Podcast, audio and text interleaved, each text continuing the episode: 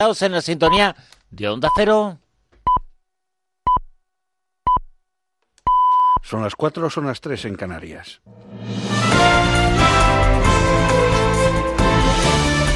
Noticias en Onda Cero. Buenas noches. Superdomingo electoral en el que los españoles elegimos en Europa en 8.000 ayuntamientos y en 12 comunidades autónomas, además de en Ceuta y Melilla. El secretario de Estado de Comunicación, Miguel Ángel Oliver, y la subsecretaria del Ministerio del Interior, Isabel Goicochea, han explicado que en lugares como Canarias habrá hasta cinco urnas. Esto va a requerir un importantísimo esfuerzo por parte del medio millón de miembros de las mesas encargados del escrutinio que se va a alargar hasta bien entrada la noche. Hace menos de un mes se procedió a la elección de representantes en las Cortes Generales. Ahora los ciudadanos tienen la posibilidad de conformar 12 parlamentos autonómicos y 8.131 corporaciones locales con la elección de 67.010 concejales, 103 alcaldes de elección directa y 157 consejeros de cabildos insulares, 25 concejales a la Asamblea de Ceuta y 25 a la Asamblea de Melilla. Contamos con un sistema que cuenta con todos los mecanismos necesarios para garantizar que la representación política en las instituciones obedece de manera precisa, objetiva y transparente a la voluntad popular expresada en las urnas. Como viene siendo habitual, los principales candidatos han pasado la jornada de reflexión en familia, paseando o dedicándose a actividades culturales o deportivas o a sus hobbies favoritos.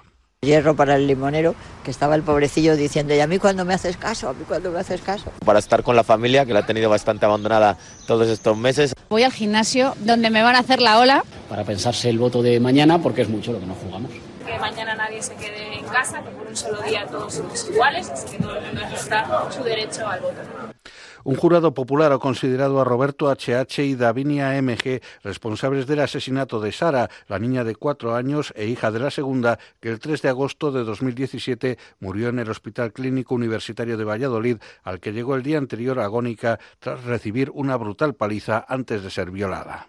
Los jurados encontramos a Davinia Muñoz García culpable por comisión por omisión de los siguientes hechos delictivos. Maltrato habitual a Sara Ferraru Muñoz por unanimidad. Muerte intencional de Sara Ferraru Muñoz por unanimidad. Y asimismo nos mostramos no favorables por unanimidad a la petición de indulto en la sentencia. La Policía Nacional ha intervenido 20 millones de dosis de medicamentos ilegales en la provincia de Valencia. Según informa la policía, los medicamentos ilegales intervenidos en 300 presentaciones diferentes podrían haber generado 80 millones de euros de beneficio en el mercado negro. Los productos ilegales no se ofertaban a nadie que no fuese conocido por los miembros de la organización y que no tuviese acreditada una venta mínima. Sin embargo, los investigados, como mayoristas que eran, únicamente ofrecían sus productos mediante invitación no los ofertaban a nadie que no fuese conocido por los miembros de la organización y sin tener acreditada una venta mínima. Dado que solo proveían a distribuidores de grandes cantidades, el método de pago era siempre en efectivo. Además, tanto para los envíos de medicamentos como para la recepción del dinero, utilizaban un método completamente seguro que consistía en la utilización de una empresa legal de paquetería. El responsable de la franquicia de dicha empresa resultó ser un miembro más de la organización y a través de él los investigadores consiguieron llegar hasta el cabecilla de la organización que ya había sido detectado años atrás por los agentes como gran vendedor. El premio a mejor actor que el español Antonio Banderas ha recibido este pasado sábado por Dolor y Gloria en el 72 Festival de Cannes ha supuesto el colofón a una exitosa edición para el cine de España y América Latina. En deportes, el entrenador del Valencia, Marcelino García Toral, ha asegurado tras el 2 a 1 logrado en Sevilla en la final de la Copa del Rey que ganar una copa y ganarla al Barça tiene doble valor. El preparador asturiano sobre el césped del estadio Benito Villamarín ha recordado que el Barcelona era campeón en las cuatro últimas ediciones y ha destacado que el Valencia ha ganado de forma merecida. Es una noche inolvidable para mí, como supongo que para todos vosotros. Tres meses, cuatro meses.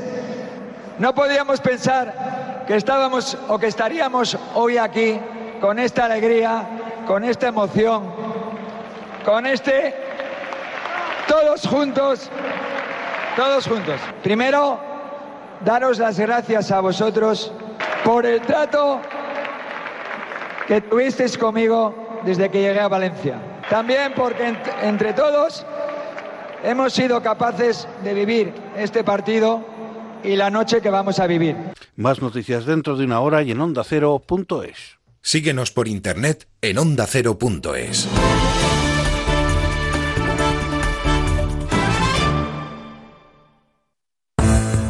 Especial Elecciones en Onda Cero.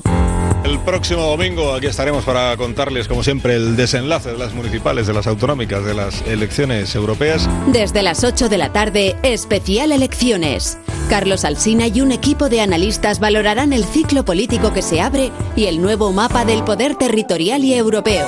Bienvenidos al desenlace. Este domingo, desde las 8 de la tarde, especial elecciones con Carlos Alsina. Te mereces esta radio. Onda Cero, tu radio.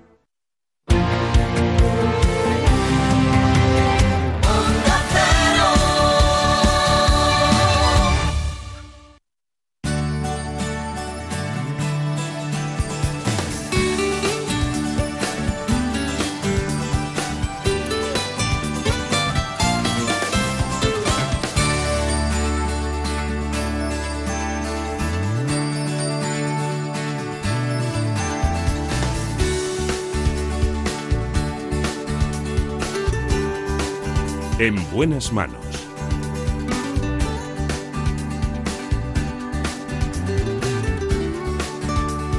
El programa de salud de Onda Cero.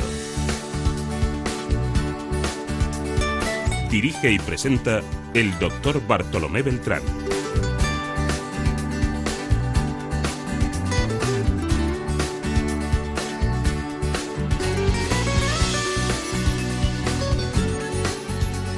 Hola, muy buenos días. Me alegro mucho de saludarles.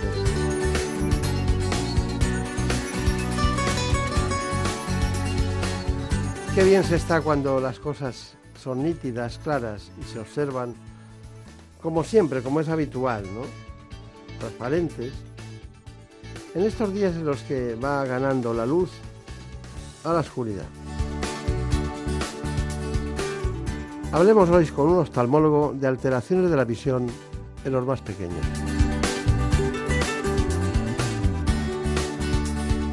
Se trata del oftalmólogo el doctor Javier Hurtado, que trabaja en la Clínica Rementería de Madrid.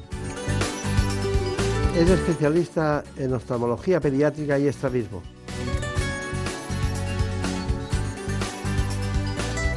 Así que conozcamos en profundidad de qué tratan todos los asuntos en los que puede intervenir un especialista como el doctor Hurtado. La ambliopía u ojo vago, el estrabismo y los defectos de refracción como la miopía, el astigmatismo y la hipermetropía son los problemas oftalmológicos más comunes en los niños. Los especialistas recuerdan la importancia de las revisiones oftalmológicas de los pequeños para el correcto desarrollo de su visión y por tanto de su aprendizaje. Y es que los niños con problemas visuales sin diagnosticar pueden sufrir un bajo rendimiento escolar. Sin embargo, más de la mitad de los padres desconoce que los problemas de aprendizaje pueden deberse a dificultades visuales. Por ello, las revisiones periódicas deben comenzar al menos a los cuatro años, bien de forma preventiva o cuando se adviertan señales que indiquen un posible problema. Además, los expertos advierten de que hay que prestar atención a la sobreexposición a pantallas digitales, ya que pueden provocar acciones de la visión y puede verse afectado su rendimiento académico. Acude otra vez un especialista que ustedes conocen. Ahora en este momento muchas veces ha venido aquí como director médico de la clínica Rementería, pero ahora se ha hecho cargo de toda la responsabilidad que afecta a los más pequeños, concretamente al área de la oftalmología pediátrica y al estrabismo. Por eso hemos querido contar con él. Nació en Villanueva de la Serena, en la provincia concretamente de Badajoz. ¿Qué pasa en Villanueva de la Serena, que nacen tantos médicos? No, bueno, es un, es un sitio magnífico. Yo, es mi pueblo, yo quería decir que es fantástico y ya está, me encanta Extremadura. No, pero yo conozco a varios de Villanueva de la Serena, sí. Sí, sí, Y el Colegio de Médicos de Badajoz es muy interesante. Hace muchas actividades y... Sí, sí, son muy inquietos. Son muy inquietos, sí, sí. El, el, presidente es de Azuara, ¿no está cerca de su pueblo? Está más al sur. Extremadura es que es muy grande, pero bueno, yo estoy en el centro, Villanueva de la Serena, y luego el sur es, bueno, la parte más de Dehesa y todo eso, Azuara es precioso. Sí, sí, Es más al, al, sueste. Claro. Bueno, usted, usted, ¿ustedes cómo van allí cuando tienen coche? Bueno, en tren no, desde luego, pero en coche, bueno, bien, llegamos en autovía directamente. Tiene una distribución asistencial muy extraña, ¿no? Esa, la, la comunidad autónoma, ¿no? Sí, sí, sí, sí. Es cierto. Pero, pero bueno, en fin, yo ya hace tiempo que, que salí de allí, pero la verdad que siempre que vuelvo, siempre vuelvo con cariño. Claro, claro. Bueno, usted en realidad se formó en Sevilla, que es Badajoz. Es un re- Sevilla eh, siempre es, diríamos, una especie de capital eh, que adoctrina muchos ámbitos de la, de la educación en Badajoz. Sí, ¿no? no sé, al final mis padres, mi padre se formó allí, estudió medicina también en Sevilla y por eso fuimos allí, en realidad. Podría sí. Haber formado- haberme formado también en Badajoz, pero bueno. Bueno, pero en la Feria de Sevilla siempre se encontrará más gente de Badajoz que de Cáceres. Eh, puede ser que sí, sí, probablemente. Bueno, pues vamos a hablar de oftalmología. Eh, ¿Qué es una unidad, para centrarnos todos concretamente, de estrabismo y en este caso también de oftalmología pediátrica? Porque dice oftalmo- oftalmología pediátrica y estrabismo. ¿Por qué esa diferencia? Porque el estrabismo es la más frecuente de las patologías. Bueno, porque de alguna manera el especialista de, de oftalmología pediátrica está muy relacionada con niños que tuercen los ojos. Y eso se hace extensible a adultos que tienen estrabismo. Entonces, nosotros vemos niños, pero también vemos algunos adultos, concretamente los que tuercen los ojos. Por eso esa diferenciación, nada más. Claro, claro. Bueno, entonces, eh, ¿hay que revisar la visión de todos los niños? Es una pregunta abierta que le hago. Bueno, yo creo que en un país eh, civilizado como el nuestro sí deberíamos revisarles a todos y concretamente a los cuatro años de edad es una edad muy buena. Porque es un niño que ya colabora lo suficiente, que somos capaces de sacarle toda la información que necesitamos y con esa revisión ya podemos descartar pues, problemas de ojo vago, problemas de estrabismo y, bueno, y la mayoría de los problemas de la retina o de la córnea. Eh, esto no se soporta con la, con la evidencia científica. Dicen que económicamente no es rentable re- revisar desde el punto de vista de salud eh, pues, en general a todos los niños, solamente a los que tengan antecedentes. Padres con ojo vago, padres con defectos de graduación deberían ir al oftalmólogo. Pero ese es el punto de vista de la, de la ciencia, digamos. El que creo que deberíamos adquirir como país es a todos los niños a los cuatro años. A los cua- Ya tenemos un dato importante. Yo recuerdo incluso la cifra de los tres años y medio, tres años. Sí. Hombre, te- cualquier Sí, en realidad eso es para todos. Si un padre o unos padres notan algún defecto de visión con dos meses de edad, con dos meses al oftalmólogo. Claro. Lógicamente no hay que esperar a los cuatro. Pero bueno, suelen ser niños pues, que, que tuercen los ojos más de lo normal, que tienen orzuelos, que los padres notan pues, que se acerca mucho a las cosas, que no fija bien las caras, sobre todo cuando están en la cunita, que, uno, que no, no nos van a decir si ven bien o ven mal, pero tú dices, este niño parece que no, que no ve bien. Eso no lo hacen más los abuelos muchas veces. Este niño tienes que llevarlo al oftalmólogo. Bueno, hay abuelas, que es que hay, hay madres que vienen porque lo dice la abuela. La abuela dice que tuerce, o que tiene algo raro en la vista, o que bueno, cualquier cosa. Y la verdad que, bueno, a veces tienen razón. ¿eh? Sí, sobre todo, claro, porque las abuelas son más objetivas, ¿no? La madre, sí. este niño está perfecto y no, Eso no es. se dan cuenta de esas historias. Bueno, tengo un, un dato aquí clínico que dice, mi hijo es muy pequeño y me han dicho que no puede explorar bien la visión hasta que cumpla los dos años. No es verdad. En realidad por eso es la especialización de oftalmología pediátrica, porque eh, podemos ver un niño con dos meses, con un mes, con ocho meses, pero perfectamente. Lo único que no tenemos es la visión, porque el niño no puede decirnos si ve un dibujito o no, pero lo suponemos. Con un ojo normal, un ojo que podemos saber si tiene hipermetropía, si tiene astigmatismo, cómo va a ser su, su visión a lo largo de la vida, solamente con verle con ocho meses o con lo que haga falta. Entonces yo recomiendo que los padres traigan al oftalmólogo, bueno, los lleven al oftalmólogo, eh, pero a un especialista. El oftalmólogo general en, gener- en general carece de esa formación o de ese manejo para ver a un niño de una forma, yo creo, más adecuada. Pero hay muchos temas en relación con los eh, problemas visuales de los niños. ¿no? Por ejemplo, eh, teníamos una, una pregunta de esas que nos hacen a veces pacientes o padres. Dice, "Eh, mi hijo tiene ocho meses, decía una, y le han puesto gafas. Ocho meses y le han puesto gafas. ¿No es demasiado pequeño? Sí, es pequeñito. Lo que pasa que al final, si hay un defecto de graduación, por ejemplo, un niño con ocho meses debería tener un ojo pues, con una graduación X, la que sea, por ejemplo, tres dioptrías. Eso es lo normal. ¿eh? Si tiene diez, pues es que le sobran siete. Esas siete de más, si tú se las pones a un cerebro de ocho meses, va a ser mejor que ponérselo a un cerebro de cuatro años. Me refiero a que el niño se va a adaptar mejor. Al principio, pues lo considerará un juguete, pero cuando ya poco a poco vaya dándose cuenta de que con esa gafa ve mucho mejor, yo creo que no va a tener ningún problema en adaptarse. O sea, la gafa hay que ponerla cuando se nota el defecto. Luego ya que el niño lo acepte o no, pues es diferente. Eso ya, pues cada niño pues es un mundo. seguro que cada niño es un mundo, pero sobre todo cuando les ves y son unos niños estrábicos, ¿no? da la impresión que es un problema estético. ¿Es un problema estético? Es un problema estético. Lo que pasa es que un niño de dos años, pues para él la estética es lo que menos le preocupa. Pero es verdad que en los primeros años de vida es donde se establece el paralelismo entre los ojos y en la parte de atrás del cerebro es donde se unen las conexiones para, por ejemplo, ver en tres dimensiones. Si el 80% de la información que nos llega habitualmente es por el ojo, un niño que no tiene esa, esa información bien estructurada, va a tener más problemas de aprendizaje, que es lo que decía el informe, y eso es verdad. Por lo tanto, si solucionamos ese problema de estrabismo, no solo vamos a mejorar la estética, sino que vamos a mejorar la funcionalidad del niño y su capacidad para aprender, para, para un buen rendimiento escolar. Claro, claro. Eh, hay otra cuestión eh, que son las lentes de contacto. ¿no? A partir de que edad un niño debe, puede o está indicado utilizar lentes de contacto. Mm, eh, vamos a dar los... A partir de los 10 años, clarísimo. A partir de los 7 es una cosa que yo suelo recomendar. También depende de la madurez de cada niño. Las niñas suelen ponerse las lentillas mejor que los niños. Esto es una cosa, pues que bueno, que nos llevan adelanto siempre. Pero porque son más... más No, eh, porque están más acostumbrada a, acostumbradas a, a utilizar elementos que van a la Sí, cara. pero o- también son más cuidadosas de Sí. la higiene que requiere en un niño una lentilla. ¿no? Hay niños que por su problema pues, hay que ponerle una lentilla con cuatro años, porque tienen un defecto de graduación muy alto, porque han tenido catarata congénita, por lo que sea, pero son casos excepcionales. Yo a partir de los siete años lo sugiero y a partir de los 10, adelante. Además, las lentillas últimamente no es que sea solo la estética de intentar no usar gafas, sino que hay niños que se benefician mucho de esa lentilla. Por ejemplo, los que tienen miopía y ahora tenemos lentillas que pueden frenar el crecimiento de la miopía. Entonces ya no es una cosa estética, ya es un- una indicación médica que hacemos para decir, oye, que este niño tiene siete años, tiene dos dioptrías de miopía, lo que queremos es, es que no le aumente. Y para eso la lentilla es un tratamiento estupendo. Está bien, está bien. Bueno, vamos acotando edades, cuatro años de edad, el límite eh, que hemos dicho antes, ¿no? Para, para ir al especialista cuando hay una duda, siempre si hay algo hereditario o de fondo o algo tan llamativo, es evidente que el niño tiene conjuntivitis, hay que llevarle al, al oculista, ¿no?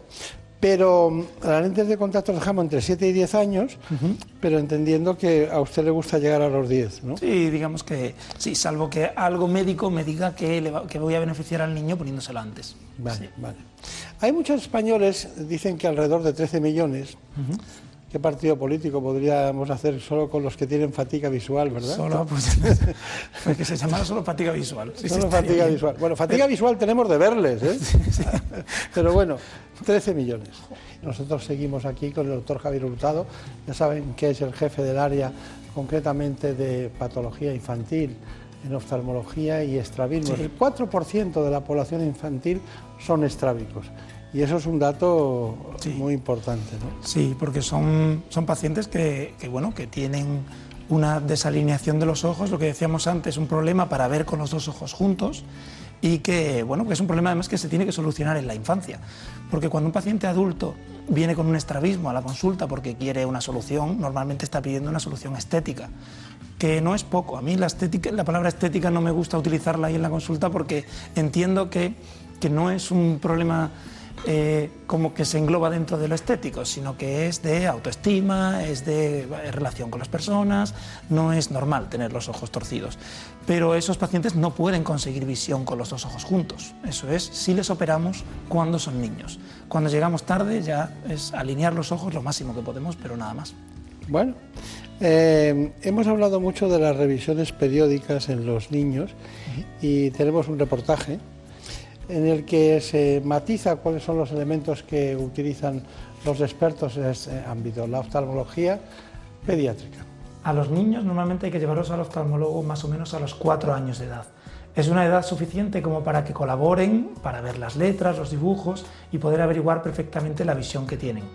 Podemos hacer la mayor parte de las pruebas y no, no hay ningún problema para sacar toda la información que necesitamos. En una primera visita oftalmológica a un niño, lo que hacemos principalmente es ver la visión, o sea, que nos diga cuántas letras o dibujos es capaz de ver, y luego ver todo el ojo desde el, principio hasta el final, es decir, desde la parte de delante hasta el fondo de ojo.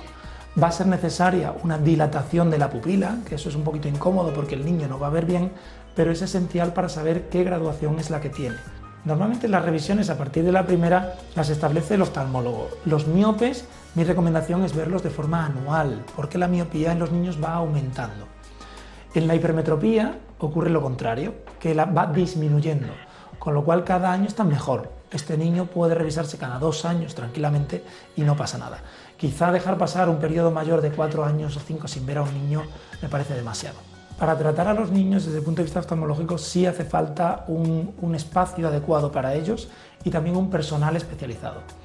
En cuanto al espacio, es muy importante que tengan su sala de juegos, que tengan un sitio donde puedan estar tranquilamente los padres durante 45 minutos dilatando a un niño o media hora y que el niño esté entretenido y no sea una cosa aburrida que encima le ponen gotas y encima le explora una persona con pata.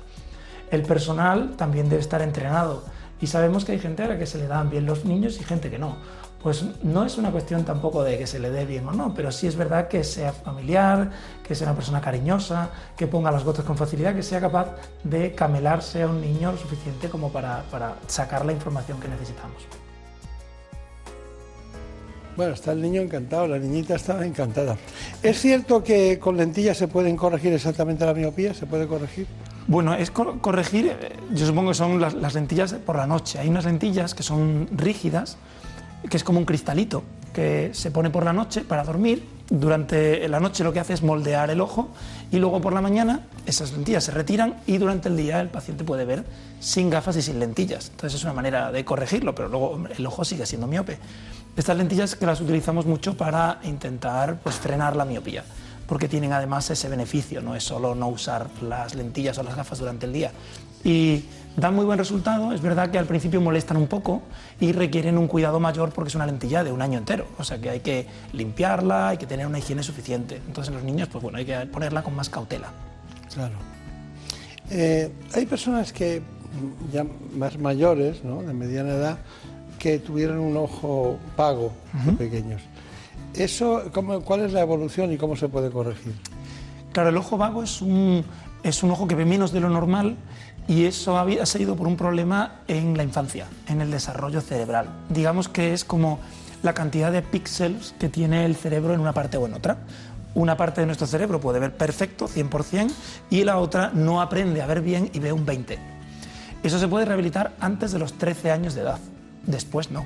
Entonces, un adulto que acude para tratar su ojo vago, no, lo puedo tratar. Si ve 100 y 20 o 140, pues es 140. Por eso es tan importante que el niño acuda pronto al, al oftalmólogo para que cuanto antes lo tratemos eh, se resuelva mejor.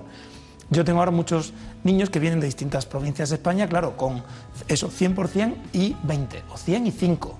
Y, y, claro, con 10 años digo, uff, qué poco margen tengo para mejorar ese 5% o ese 10%.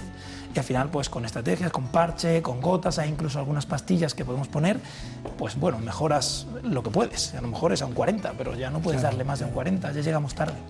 En cambio, el estrabismo lo vemos en personas con bastante edad y siguen teniendo algo de estrabismo. ¿Por qué no se corrigió eso? Y, o bien porque no se operaron en su momento, porque ahora no quieren operarse, porque en realidad el estrabismo se puede resolver. Resolver con el matiz que hemos dado antes, es decir, no puedo darle al paciente la unión de los ojos, pero sí aproximar los ojos lo máximo posible para que no se note. Ya. Eso lo hacemos modificando la fuerza de los músculos.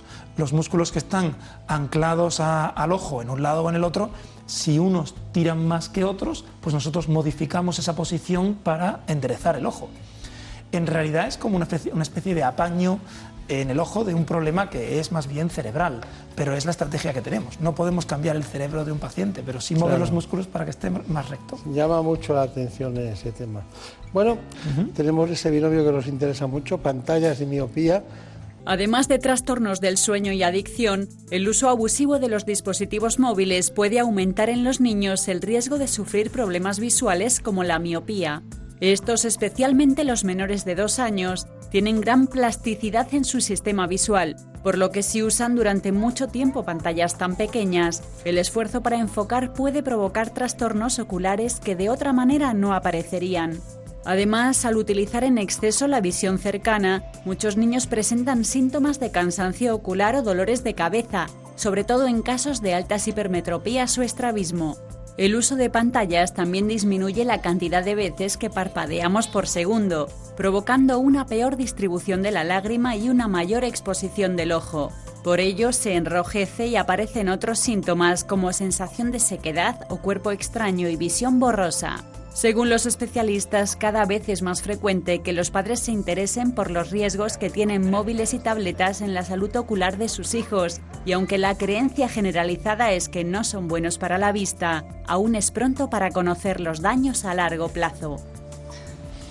Bueno, es que nosotros tenemos un dato aquí que es que en 2020, que está ahí al lado, el 33% de los adolescentes tendrá miopía por el uso de móviles y tablets. Sí y en 2050 será el 50%, para recordar ese 2050-50.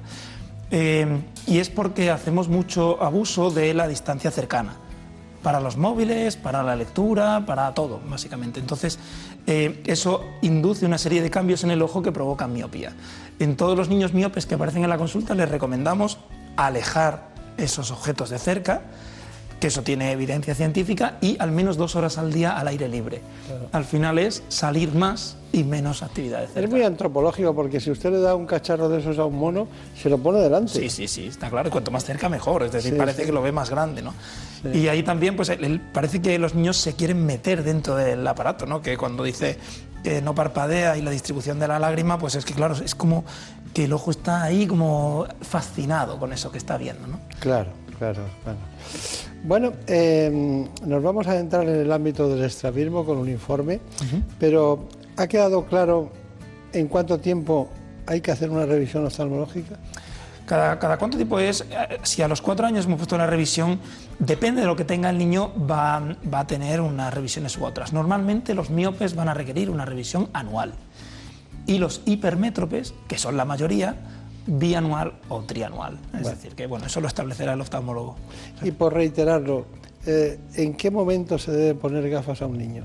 Cuando lo necesite. Si antes hemos dicho el niño de 8 meses que tenía gafas, en ese momento habría que utilizarlas. Hay padres que, bueno, y no podemos esperar, y a veces negociando, pues en la consulta dilato, la cosa y dentro de cuatro meses se lo pongo.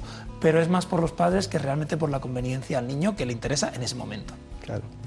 ¿Y, usted ha visto gente en la consulta de niños, eh, padres canterinos, que tienen dificultades para ver películas en tres dimensiones? Sí, claro, hay mucha gente que, eso, que no puede unir bien lo que viene de un ojo y lo que viene del otro. Los estrábicos son uno de ellos.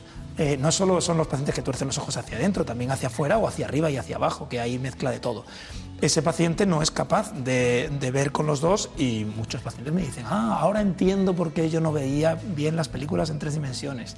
Y es porque tiene un estrabismo que no se nota, pero está ahí. ¿Usted cree que se pierde tiempo en llegar al especialista?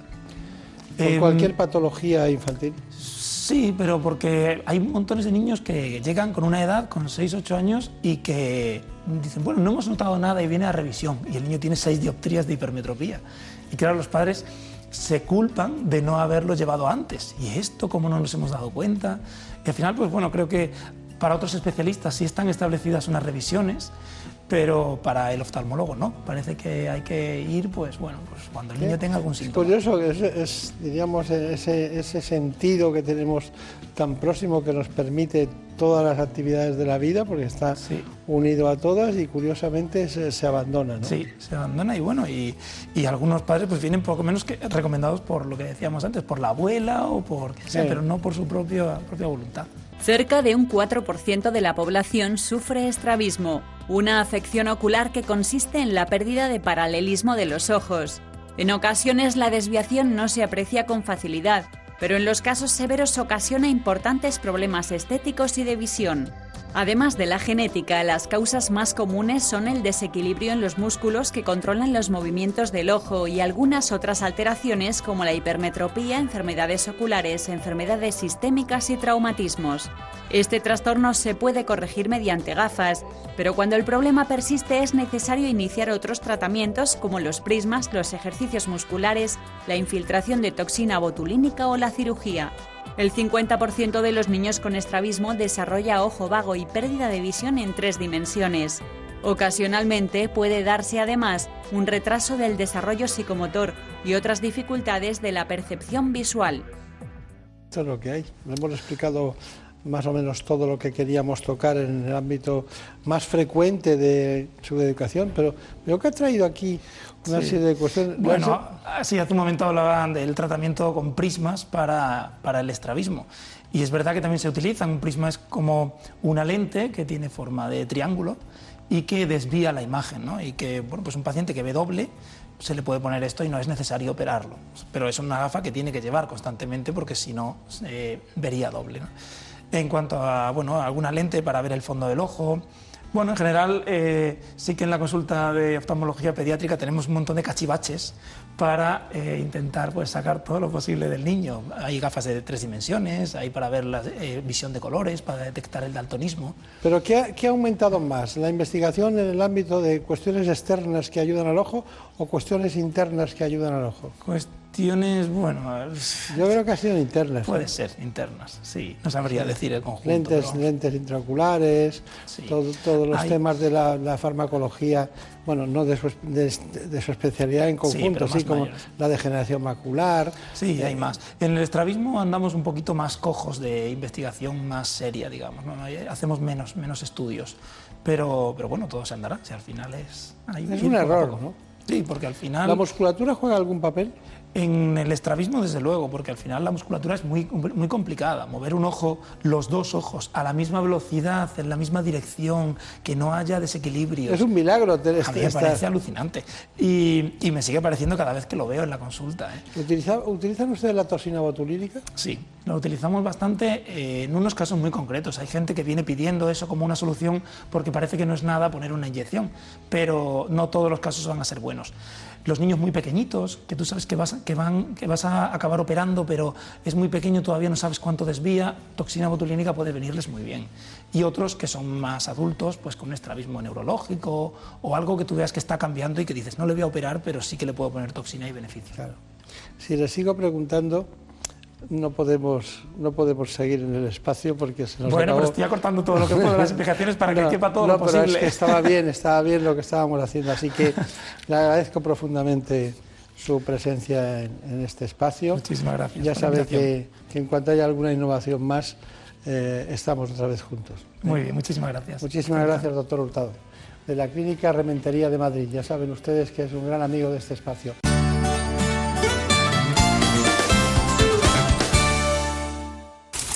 Es lógico. Murprotec, empresa líder en la eliminación definitiva de las humedades, patrocina la salud en nuestros hogares. ¿Te lo dije o no te lo dije? Sí, papá. Si es que nunca me haces caso. ¿Cuánto dinero te has gastado ya en, en las dichosas humedades para nada? Tienes razón, papá. Si hubieras llamado Murprotec desde el principio, otro gallo cantaría. Que te eliminan las humedades de forma definitiva y te dan una garantía de hasta 30 años. Anda, pásame el contacto, porfi. Llama al 930 1130 o entra en murprotec.es. Es que lo que no sepa un padre. Las noticias, los sucesos, la actualidad nunca se detienen. Por eso los fines de semana seguimos bien informados con Juan Diego Guerrero. El Brexit ha resultado ser como el turrón, hay del duro y del blando. Y la premier británica, Theresa May, gusta más del blando. El divorcio entre el Reino Unido de Japón a Canadá y de la lluvia al calor. y la ola de calor que llevan sufriendo desde hace una semana. Sófocles tenía razón en su Edipo Rey. El lugar en el que uno nace o vive determina tu destino. Lo bueno es que tiene usted la radio a mano y aquí le contamos lo que está pasando ahí fuera. Noticias fin de semana, sábados y domingos a las 7 de la mañana y a las 2 de la tarde. Te mereces esta radio. Onda Cero, tu radio. La ciudad perdida de Atlántida siempre ha sido uno de los enigmas más curiosos de la historia. Una leyenda de la que nunca se ha demostrado su existencia y que basa su historia en una ciudad sepultada bajo la terrible fuerza de los océanos. Hasta la fecha, nadie ha sido capaz de localizar una ciudad de la que incluso el mismísimo Platón hablaba maravillas. ¿Realidad o ficción? En La Rosa de los Vientos descubrirás todas las hipótesis sobre los misterios de la historia. Los sábados a la una de la madrugada y domingos a la una y media. En buenas manos. El programa de salud de Onda Cero. Dirige y presenta el doctor Bartolomé Beltrán.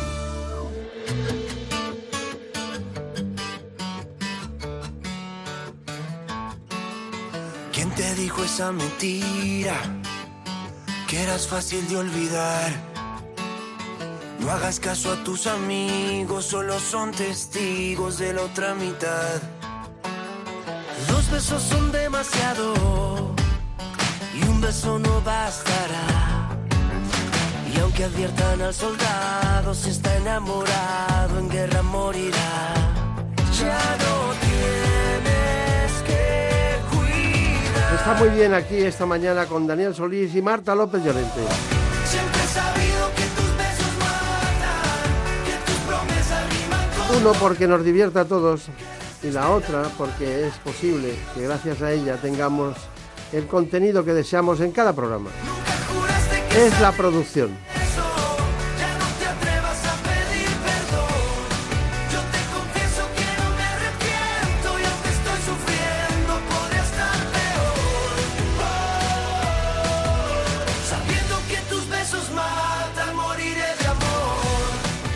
En este gran día tenemos que tratar otros muchos asuntos, pero ahora lo hacemos con uno que es fundamental en la vida de los hombres.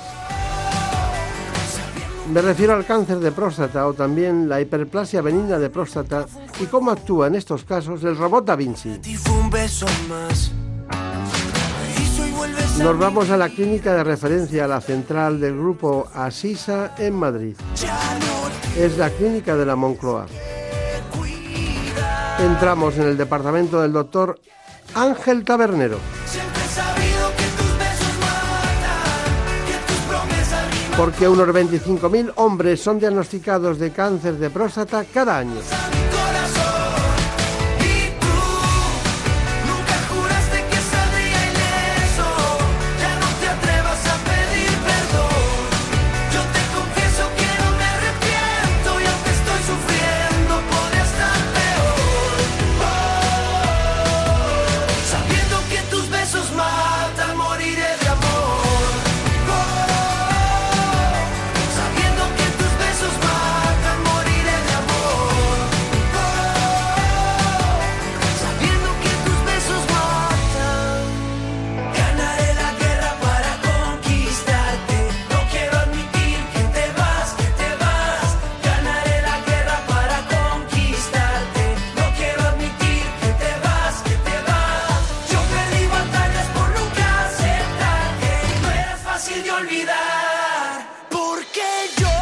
Nos gustaría conocer cuáles son las coordenadas de este problema.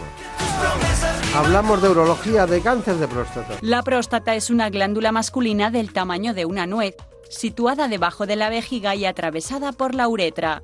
Su función principal es producir el líquido seminal que transporta a los espermatozoides durante la eyaculación. Entre los posibles trastornos de esta glándula están la prostatitis, una inflamación que puede estar asociada o no a una infección bacteriana.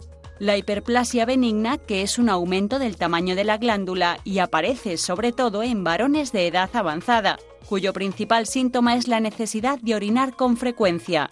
Y por último, el crecimiento maligno o cáncer de próstata, que con 25.000 diagnósticos al año es el tumor más frecuente en hombres. Bueno, pues agradecemos mucho esta mañana que esté con nosotros el doctor Ángel Tabernero. Él nació en Salamanca, se formó allí como médico, licenciado en medicina y cirugía por aquella universidad y además eh, ha tenido distintas experiencias eh, a nivel mundial intentando aprender, mejorar el conocimiento dentro del ámbito de la urología. Él trabaja en el hospital, concretamente de la Moncloa, el hospital tradicional del grupo de Asisa, y bueno, es un experto también en todo lo que es la dinámica de la cirugía laparoscópica. Se formó también en Burdeos, concretamente con el profesor Gastón, Richard Gastón. Y bueno, en Burdeos hay muchas cosas, además de la, de la cirugía, ¿no? Sí, hay muchas ostras, además de cirugía. Desde luego. Es un puerto muy, espe- muy especial, ¿no? Sí, sí, es verdad. Eh, bueno, y, y- y realmente eh, sigue siendo un centro, Burdeos, un centro mundial en este sentido. Sí, bueno, la verdad es que Burdeos, eh, cuando empezó la laparoscopia, nosotros empezamos aquí en, en España a hacerla sobre el 2002, pero es verdad que los franceses nos llevaban adelanto sobre el tema de la laparoscopia y descubrimos que el doctor Gastón estaba ya en Burdeos realizándolo y fuimos allá y allí fueron nuestros primeros contactos con la laparoscopia para el tratamiento de cáncer de próstata. Ahí empezó nuestro periplo. Doctor Tabanero, eh, ¿cuáles son los, diríamos, los datos estadísticos? Porque evolucionan eh, por el envejecimiento de la población, los datos que yo tenía que uno de cada nueve ciudadanos eh, acaban con cáncer de próstata. Con similitud, por ejemplo, el cáncer de mama en la mujer es una de cada diez. Pero parece que los datos han aumentado, ¿no? Las últimas estadísticas dicen que uno de cada siete varones va a padecer un cáncer, vamos a diagnosticarlo de un cáncer de próstata, y dicen, desgraciadamente, que uno de cada 40 va a morir de cáncer de próstata. Esa es la realidad. En el cáncer de próstata, dentro de la etiología, lo más importante es, es, es la edad. Y la edad, afortunadamente, vivimos en un gran país como es España. Y en este país eh, somos, si no me equivoco, el segundo país en cuanto a esperanza de vida después de Japón. Cuanto más vive un enfermo, más posibilidades tiene de que le diagnostiquemos un cáncer de próstata. Esa es la realidad. Ya, bueno, em, tenemos muchos datos, pero claro, realmente el traslado desde la cirugía laparoscópica al robot Da Vinci ha sido un cambio espectacular. Incluso a mí me da la impresión de que, de que, bueno, de que ha sido muy beneficioso para la calidad de vida de los, de los pacientes. ¿no? Hmm. Efectivamente, el robot Da Vinci... ¿Le molesta eso? ¿Le molesta no, tener que usar la laparoscopia y tener que ir al Da Vinci?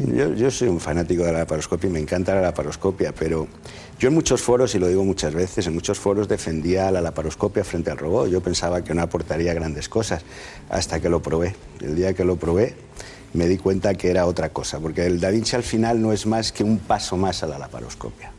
Lo que te da es un pasito más, te da tres dimensiones que no tienes en la, en la laparoscopia, te permite una exactitud y una precisión a la hora de operar a los enfermos que vamos a conseguir ir disecando fibra a fibra y eso nos, nos va a permitir no se ha demostrado que mejore los resultados oncológicos, que, porque es el tema primordial, pero sí se ha demostrado que nos mejora los resultados en cuanto, sobre todo en cuanto a continencia precoz. Nosotros desde que lo usamos hemos notado una mejoría espectacular. Mm y que un paciente, desde que le retires la sonda, esté seco al poco tiempo y no que esté un montón de meses con un pañal o una compresa, eso ayuda muchísimo a que el paciente se reintegre cuanto antes con calidad de vida a su, a su puesto de trabajo y se olvide un poco de todo lo que supone la palabra cáncer. ¿Ha oído usted el tema de, de, la relación con la polución atmosférica y la próstata en, referida, por ejemplo, a temas minerales o fertilizantes, Realmente, los factores que sí que se ha demostrado que, de verdad es la edad, que es algo fantástico porque que vivamos mucho es bueno, la herencia, eh, si un paciente en su familia, sus padres o sus hermanos presentan cáncer de próstata, aumenta el riesgo. Yo tengo familias de tres hasta tres y cuatro hermanos operados en la misma familia y la raza negra también. La raza negra presenta más incidencia de cáncer de próstata y además normalmente más agresivos. ¿Y los factores hormonales? Bueno, el cáncer de próstata todos sabemos que es un cáncer dependiente de la testosterona. Entonces, pues sí es verdad que cuando tenemos que tratarlo en fases avanzadas, lo primero que hacemos es suprimir la testosterona. Pero se ha demostrado que en pacientes con hipogonadismo o pacientes que tienen un déficit de testosterona y se la aportamos, no aumenta el riesgo de cáncer de próstata. Usted no solo se dedica a la próstata, a pesar de que, según me cuentan, usted tiene especial predilección por la próstata, ¿no? Pero también ha estado, veo que ha estado en distintas eh, áreas de la especialidad trabajando o integrante de secciones en relación con, por ejemplo, el trasplante renal, la oncología urológica o incluso ha, sido responsable de la unidad de hospitalización. Mm. Bueno, todo ese tipo de cuestiones que vienen a contribuir a una mejor formación. Pero eh, nosotros hemos preparado un informe porque, claro, las prostatitis, por ejemplo, eh, vemos que muchas veces, eh, sobre todo en gente que está mucho tiempo sentada, ejecutivos que hacen poco deporte, tal, una infección, o por clamidias, o por lo que sea, les genera un trastorno enorme. ¿no? La próstata es difícil de, de curar las inflamaciones e infecciones de la próstata. ¿no? La prostatitis en el varón es nuestro caballo de batalla.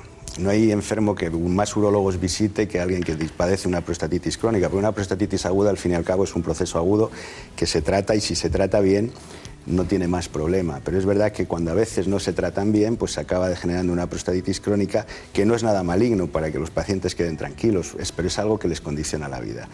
Y pues, no tenemos más que tratamientos sintomáticos y una serie de medidas, pero el paciente lo padece. Y es nuestro cajón desastre. Al final de lo que se trata es de descartar todas otras, las otras posibilidades de enfermedades y, y al final decimos, pues parece que tiene una prostatitis crónica y a veces nos cuesta mucho y el paciente navega de neurólogo en neurólogo y no conseguimos muchas veces solucionar. Claro, claro, Bueno, pues vamos a ir con esas patologías prostáticas, todas vamos a enumerarlas, vamos a hacer un repaso de la especialidad, de la gente que luego asiste a su departamento, la unidad de urología de la clínica de la Moncloa. Pero de todas maneras, eh, aparte de esta información, como cuando salió, cuando ustedes adquirieron el robot Da Vinci, yo recuerdo que estuve en una presentación, que eran ustedes, doctor Ortiz, usted, y había algún otro especialista, me parece que era de era americano, ¿no? Sí, vino un cirujano general que, ejerce en Nueva York, se llama Aguilar, que es un español que, que, estuvo aquí un tiempo y después está, desde entonces está en Nueva York. Claro. Entonces, eh, recuerdo, fue, fue cerca del Palacio Oriente, ¿no? Sí, fue, Sí, yo creo que fue allí. Fue, fue allí, sí. Sí, sí, sí. se presentó, aquello fue, había mucha gente. Bueno, ha pasado algún tiempo. ¿Qué tiempo ha pasado de esto? Pues yo creo que eso fue hace dos años, una cosa así. Sí. Nosotros volvemos a la próstata, nos acompaña el doctor Tabernero, Ángel Tabernero, trabaja en la clínica de la Moncloa, y en esta fase vamos a hablar de los beneficios de la intervención con Da Vinci, que son sin duda la estancia hospitalaria más corta, menos pérdida de sangre, menos necesidad de transfusiones de sangre, menor riesgo de complicaciones, menor riesgo de infección de heridas, menos días con catéter, menos dolor, recuperación más rápida y vuelta a las actividades normales en un periodo de tiempo más corto. Pero lo más importante es que retomo ahora lo que ustedes han entendido como el día de la próstata. Y nosotros también, aunque el especialista se dedica a muchas otras cuestiones. No hemos hablado, pero también tenemos el tema del retorno más rápido, hay menos disfunción eréctil a las relaciones sexuales y mayores probabilidades de recuperación de la continencia urinaria, como hemos matizado. Eh, la cirugía del cáncer de próstata, la prostatectomía radical, tanto en todas sus versiones, tanto la cirugía abierta como la paroscópica, como asistida por es, que es la última adquisición, oncológicamente, que al fin y al cabo es el primer objetivo, estamos tratando un cáncer y tenemos que curar al paciente, ninguna de ellas ha demostrado ser superior a las otras. Pero lo que sí vamos superando a medida que vamos consiguiendo más tecnología y haciendo cosas mejor, pues es los resultados funcionales. Porque el cáncer de próstata no es solo resultado oncológico de curación, sino también resultados en cuanto a continencia, como bien dices, o como potencia sexual. Nosotros, yo puedo decir que en los últimos años, desde que tenemos el robot, lo que más mejoría he notado ha sido la continencia precoz. La continencia precoz, posible que cerca del 80% más de los pacientes consiguen, desde la retirada del, catéter, de la sonda, o en muy pocos días conseguir una continencia.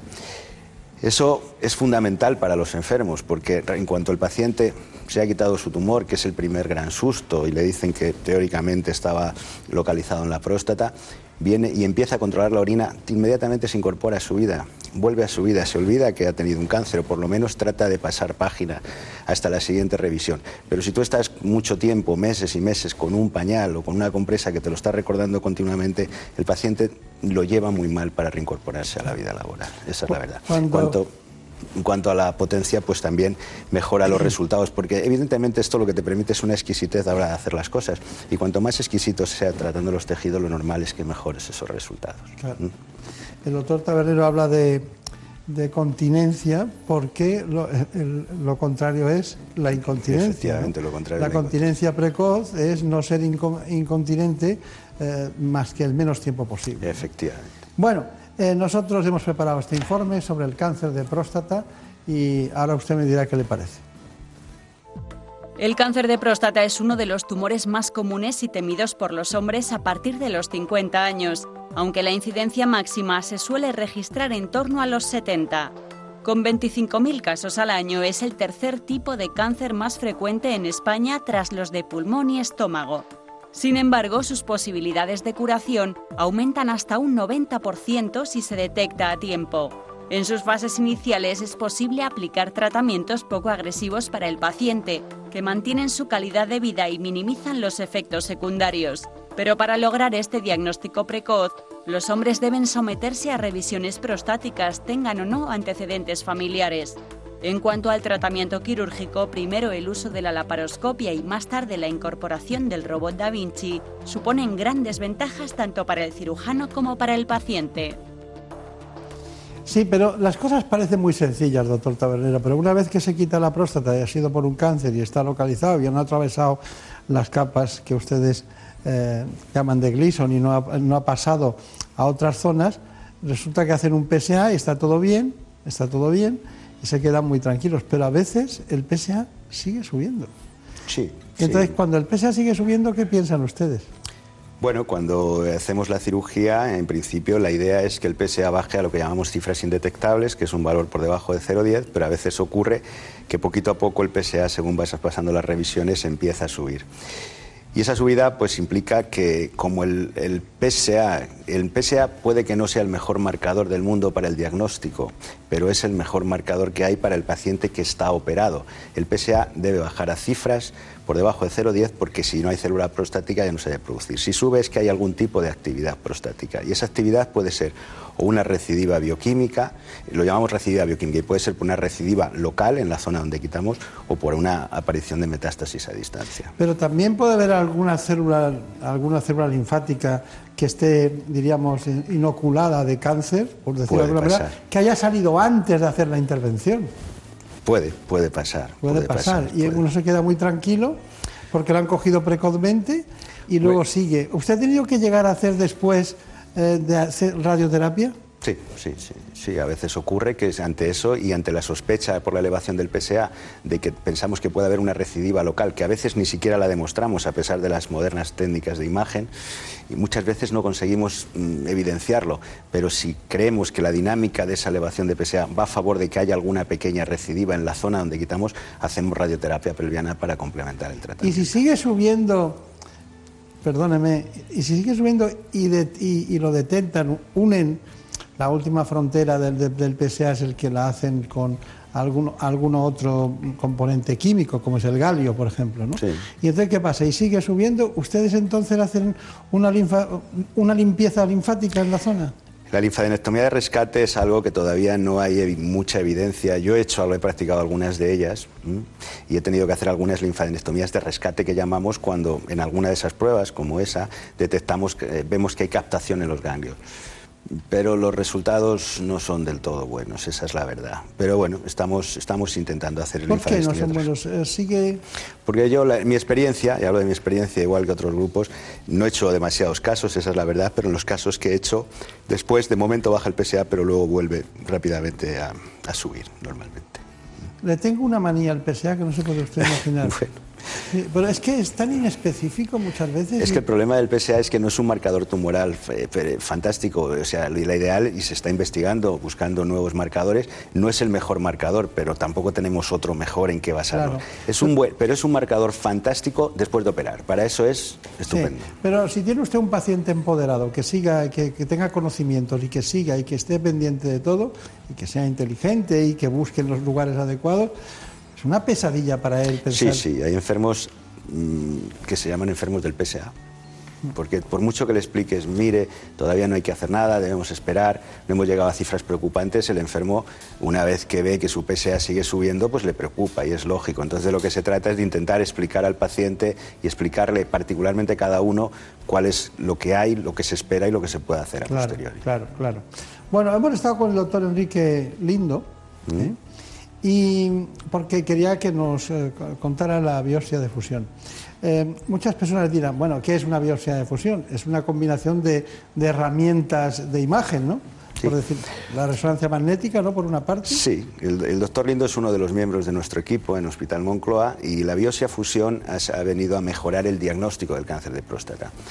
Por un lado tenemos la resonancia magnética nuclear, multiparamétrica se llama, una buena resonancia que asocie eh, tanto morfología como determinados una serie de parámetros dinámicos y entonces al final de todo eso nos dice la resonancia hay unas áreas target que llaman unas áreas sospechosas que pueden ser sospechosas de cáncer de próstata. Antes, antes, y se sigue haciendo en la mayoría de los casos, lo que se llama la biopsia de próstata randomizada, es coger la próstata y coger muestras aleatorizadas de toda la próstata.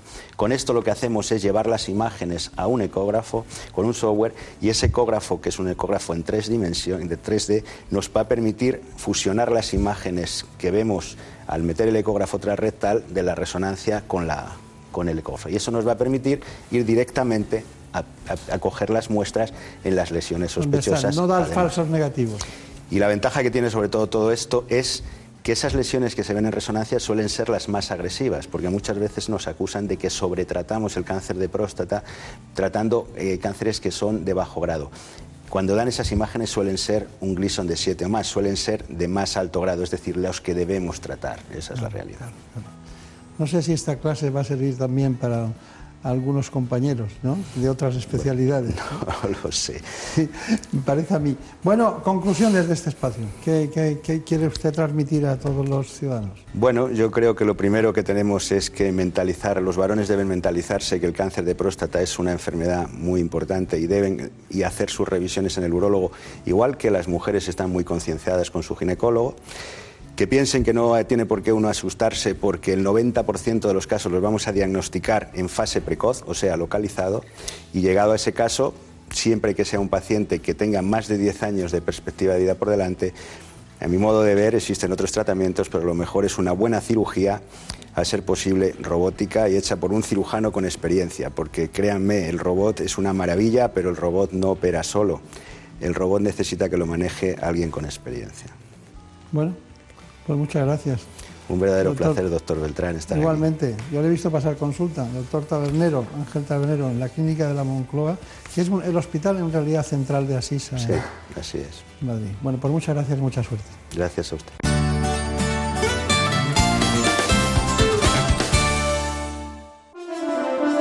Mañanas innovadoras y arriesgadas. Miren, hoy lo vamos a hacer todo al revés. El objetivo que tenemos es no poner un pie en el estudio de radio en toda la mañana. Este es el desafío. Mañanas entretenidas y originales. Vamos a hacer la, primera emisión de radio aficionado de este programa. me gusta. Buenos días, Carlos. Y cambio. Coge, el mic. Ya no dice cambio. Yo no digo cambio porque no lo acostumbro. Con las entrevistas más relevantes.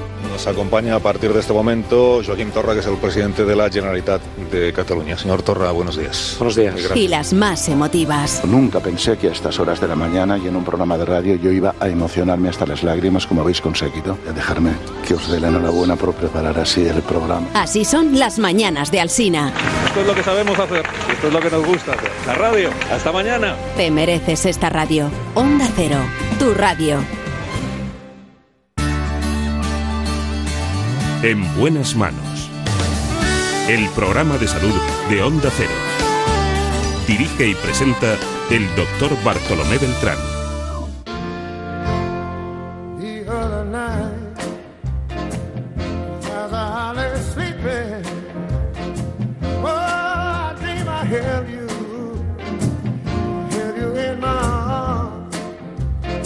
¿Cómo ha venido hoy Daniel Solís? Claro, porque todos tenemos nuestros días.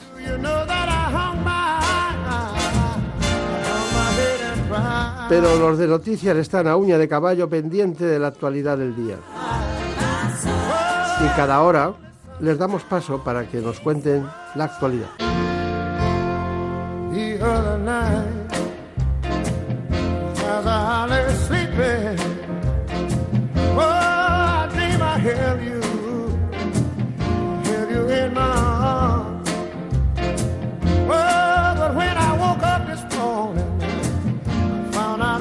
Was mistaken.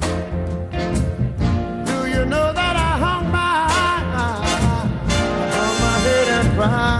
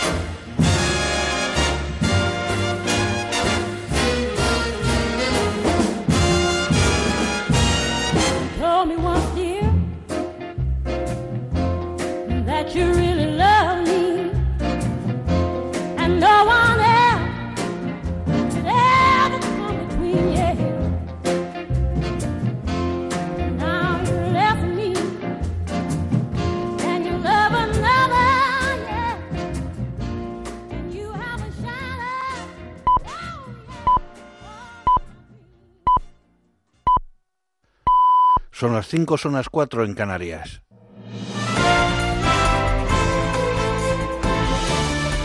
Noticias en Onda Cero.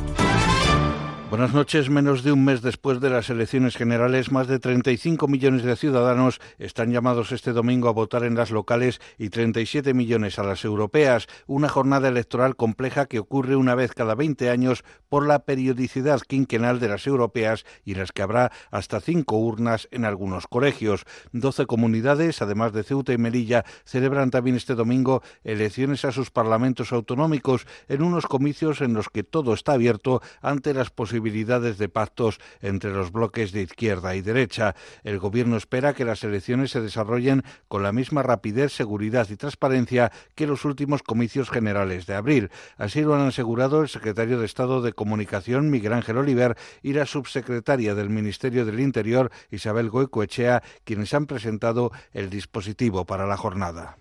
Primero, se han de recontar las papeletas de las elecciones al Parlamento Europeo y hasta que no finalice el recuento de las europeas no se puede proceder a la apertura de las urnas y, por tanto, al escrutinio del resto de los procesos electorales, europeas, locales y después las autonómicas ya a cargo de las comunidades autónomas. El Ministerio del Interior despliega este domingo cerca de 93.000 agentes de diferentes cuerpos policiales para que las elecciones se desarrollen sin incidentes, con un operativo que incluye medidas de refuerzo de nivel 4 de alerta antiterrorista.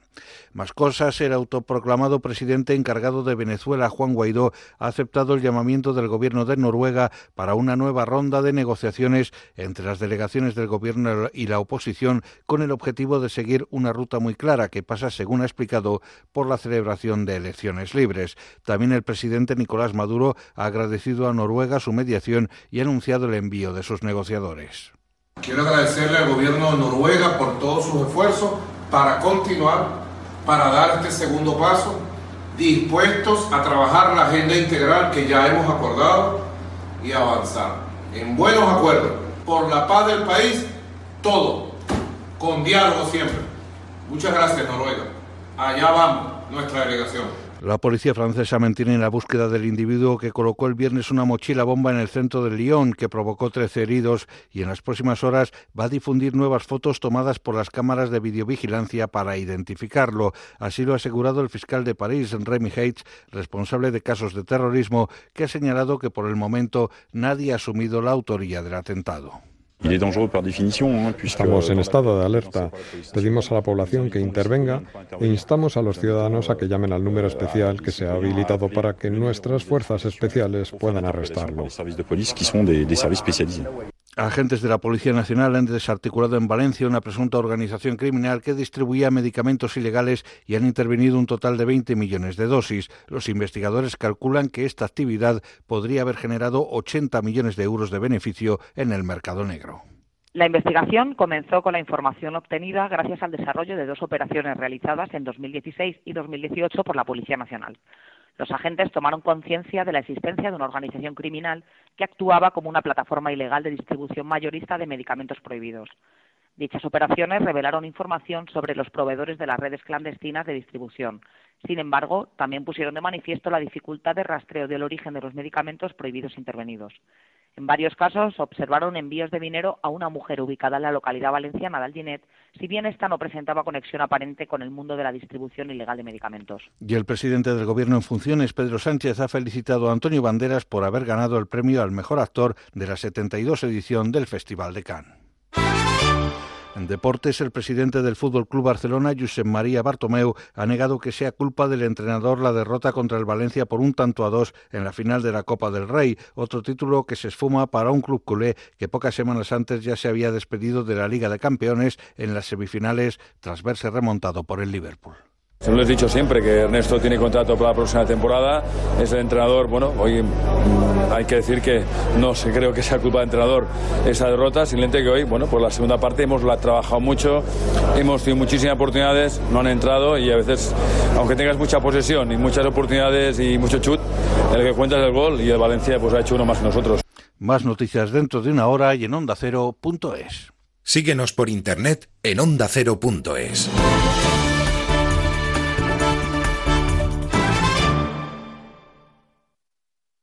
Si te gustan los animales, quieres saber más sobre tus mascotas y sobre todo si quieres divertirte, escucha como el perro y el gato. Yo tengo una gata que lo que come es plástico, todo tipo de envoltorio y me estoy preocupando porque creo que no va a tener buen fin este animalillo. Que es una vaca pensando. Que es una vaca pensando. No. Leche concentrada. Que es un pollito matemático. Que es un pollito matemático. Un pollinomio. Como el perro y el gato, con Carlos Rodríguez. Los sábados a las 3 de la tarde y los domingos a las 2 y media. Ofrecido por Menforsan. Te mereces esta radio. Onda Cero, tu radio.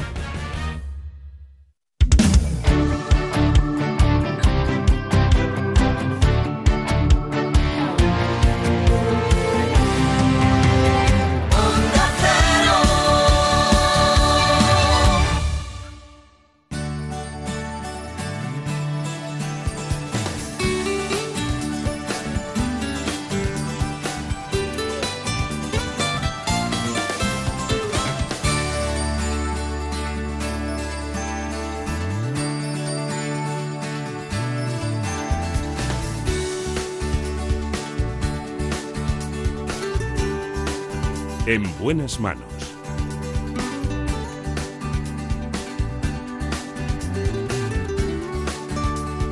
El programa de salud de Onda Cero. Dirige y presenta el doctor Bartolomé Beltrán.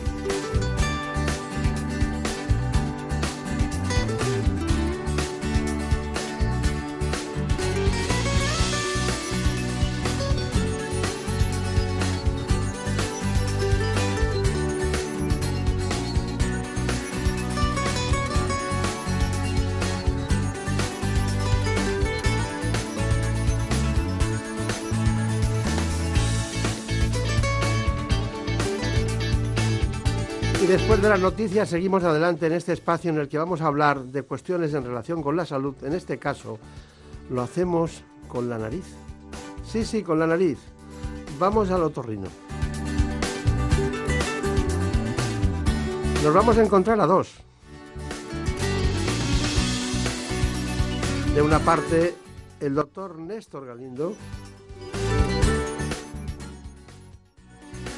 y en la otra al doctor Javier Galindo. Porque cada año uno de cada 10.000 españoles entre los 18 y los 45 años se somete a una rinoplastia.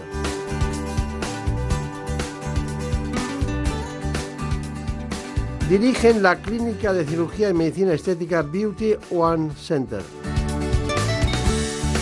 Estamos hablando de Madrid. Así que vamos a hablar de rinoplastia. Primero la parte funcional y, cómo no, sin olvidar la estética.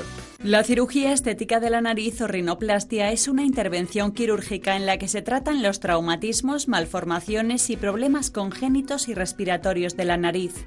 Pero además también es una cirugía que se realiza para resolver problemas estéticos como corregir la nariz si está desviada, reducir o aumentar el dorso nasal, proyectar o estrechar más la punta e incluso estrechar las fosas nasales. La operación consiste principalmente en remodelar el esqueleto óseo y cartilaginoso de la nariz para lograr una nueva forma que sea más armónica y adecuada a la estructura y rasgos faciales del paciente.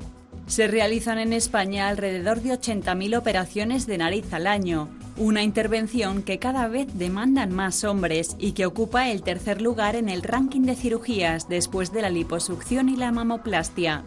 Para someterse a esta operación es imprescindible un diagnóstico cuidadoso por parte del especialista y que se realice un tratamiento personalizado. Hoy nos vamos a divertir con la rinoplastia porque van a ver ustedes algo que ha hecho el conocimiento del especialista tradicional en la cirugía de la rinoplastia convencional como, o funcional, como va pasando a la estética, porque muchos otorrinolaringólogos hacen las dos cosas.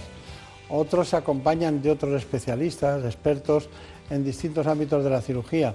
Pero en este caso, el doctor Néstor Galindo se acompañó del doctor Javier Galindo, en este caso Delgado Ureña, para eh, ir haciendo rinoplastias que tuvieran las dos funciones. Y teme aquí que tenemos ahora dos especialistas, un especialista en otorrinolaringología que hace rinoplastias y un especialista en lo que es la parte estética de la, de la rinoplastia. Bueno, además de eso ha creado un centro de referencia en Madrid eh, en este ámbito precisamente y en otras disciplinas de la medicina estética y reparadora. Vamos a, visitarlo, es el Beauty On Center de Madrid. Vamos a ver, eh, estamos hablando de uno de cada 10.000 españoles se somete a una rinoplastia anualmente, sobre todo entre los 18 y los 45 años. Y también tengo un dato que en España se realizan alrededor de 80.000 rinoplastias al año. Eh, ¿Cuántas, cuántas eh, rinoplastias han pasado por sus quirófanos? Bueno, si contamos las funcionales y las puramente funcionales y las estéticas y funcionales, pues muchísimas, no sé cuánto, porque ya uno eh, tiene muchos años, pero sí, yo calculo que habrá más de 8.000 rinoplastias. O sea, que el 10%. Sí, sí. ¿Es usted una referencia? tenga en cuenta que yo empecé a hacer cirugía de nariz de, forma seria, me refiero, en el año 86. Por lo tanto, desde el 86 hasta ahora ha llovido un poquito. Y si tenemos en cuenta que eh, eventualmente pues, eh, venimos a operar aproximadamente unas 5 o 6 narices por semana, pues son muchas semanas y muchos años, evidentemente. ¿No cansa el estar? ¿Hay alguna igual que otra? No, yo creo que no, no cansa. Yo creo que esta pregunta yo se la hice a un cirujano general cuando yo empezaba y le decía, pero ¿no te cansa siempre de estar operando hernias? Y me dijo, no, cada una tiene su cosita. Bueno, pues en la nariz cada, no hay dos narices iguales. Incluso dentro de la misma nariz podemos encontrar que el lado derecho eh, sea muy diferente de, las estructuras que encontramos en el lado izquierdo. Por lo tanto, este reto es maravilloso. y ¿Y no se extraña de que la gente tarde tanto en operarse? Tardan más de lo lógico, ¿no? Bueno, tradicionalmente en cirugía funcional se ha dicho, y en cirugía estética también, cuando yo empezaba, pues se decía que una persona hasta los 18 años o a los 20 no podía operarse. Y eran niños que habían sufrido un traumatismo eh, a la edad de 3, 4 años y sufrían de su nariz, tanto funcional como estética, hasta que le llegaba la hora de los 17, 18, 19 años para poder operarse. Todo esto se ha ido al garete. Hoy operamos al niño cuando lo necesita. Claro. Eh, doctor Néstor Galindo, una pregunta antes de pasar ya con el doctor Javier Galindo y la, y la conjunción de ambos en ese centro especializado. Em, ¿qué, cuál es la frase que dice un paciente después de estar mucho tiempo mal, ya sea por nacimiento, desviación de tabique, por procesos inflamatorios, por cornetes, por lo que sea, ¿qué es lo que dice una vez que os opera y empieza a respirar normal? ¿Qué dicen? Bueno, porque eh, cambia la vida, ¿no? Sí, sí, en este sentido, eh, cuando una persona queda muy satisfecha, pues lo primero que dice es, no sé por qué no lo he hecho antes, esto lo he oído hasta la saciedad. Entonces, tengo pacientes con 70 años que se han operado con 70 años y esta desviación de tabique o esta deformidad estética la arrastran desde que tenían 16. Entonces yo cuando les opero a los 70 les digo, mire usted, si usted se hubiese operado con 17, 18 años, hubiese ganado otra vida. Claro, claro, claro. Bueno, pues seguro que ha tenido muchos ayudantes, pero el doctor eh, Javier Galindo ha sido uno de ellos, que después ha ido evolucionando en su trabajo diario como especialista en otorrino y patología cérvico-facial además de hacer la cirugía plástica facial. Bueno, eh, todo este tipo de estudios la han llevado a, complementar lo que es la cirugía funcional de la rinoplastia que acaba de contar el doctor Néstor Galindo. Eh, dígame, eh, ¿en qué consiste el trabajo de lo que es la rinoplastia funcional? Perdón, la rinoplastia estética. Bueno, pues normalmente lo que intentamos es dar respuesta a lo que los pacientes un poco nos, demandan en el sentido de, cómo quieren mejorar la apariencia del rostro, en este caso a través de una pequeña modificación o una gran modificación, según sea el caso, en, la nariz.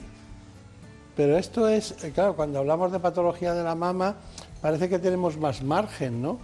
Una nariz es un territorio muy, muy pequeño, ¿no? También se pueden hacer distintos tipos de, de actuaciones estéticas. Sí, y a- con la tecnología que contamos ahora mismo, pues tenemos cierto margen para que el paciente también nos sepa expresar qué cambios quiere, poder simulárselos y decirles, pues esto es lo que tú deseas y en base a eso, pues llegar a un entendimiento y eso ofrece unos resultados más predecibles y los pacientes pues se sienten más confiados a dar el paso que si no supiesen nada más que lo que el médico tiene en- la mente, pues estas simulaciones les ayudan a- a tomar la decisión sabiendo más o menos cómo van a quedar, es bastante exacto. Y, dígame, eh, claro, eso le lleva a hacer otro tipo de tratamientos en el ámbito de la cirugía estética, pero en este caso concreto, en la rinoplastia, ¿cuándo, cómo, cómo empieza uno y cuándo llega el otro? ¿no? ¿Cómo se, se termina primero la operación funcional y luego continúa con la estética?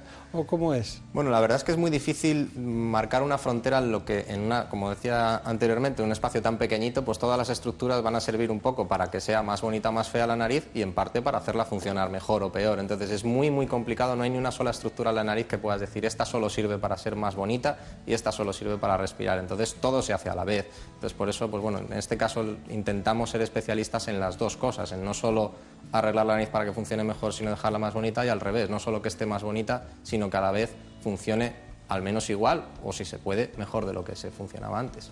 Está bien. Bueno, estamos hablando con los doctores Néstor y Javier Galindo. Estamos, son especialistas en otorrinolaringología, dirigen la clínica de cirugía y medicina estética Beauty One Center. Bueno, doctor Néstor Galindo, ¿cuál es, diríamos, la, la causa más frecuente por la que acuden a hacerse una rinoplastia? Y después, y después me gustaría saber eh, cuáles son las dificultades más frecuentes o diríamos cuando ustedes se encuentran en condiciones de decir aquí lo vamos a pasar mal, ¿no? Nos vamos a, divertir.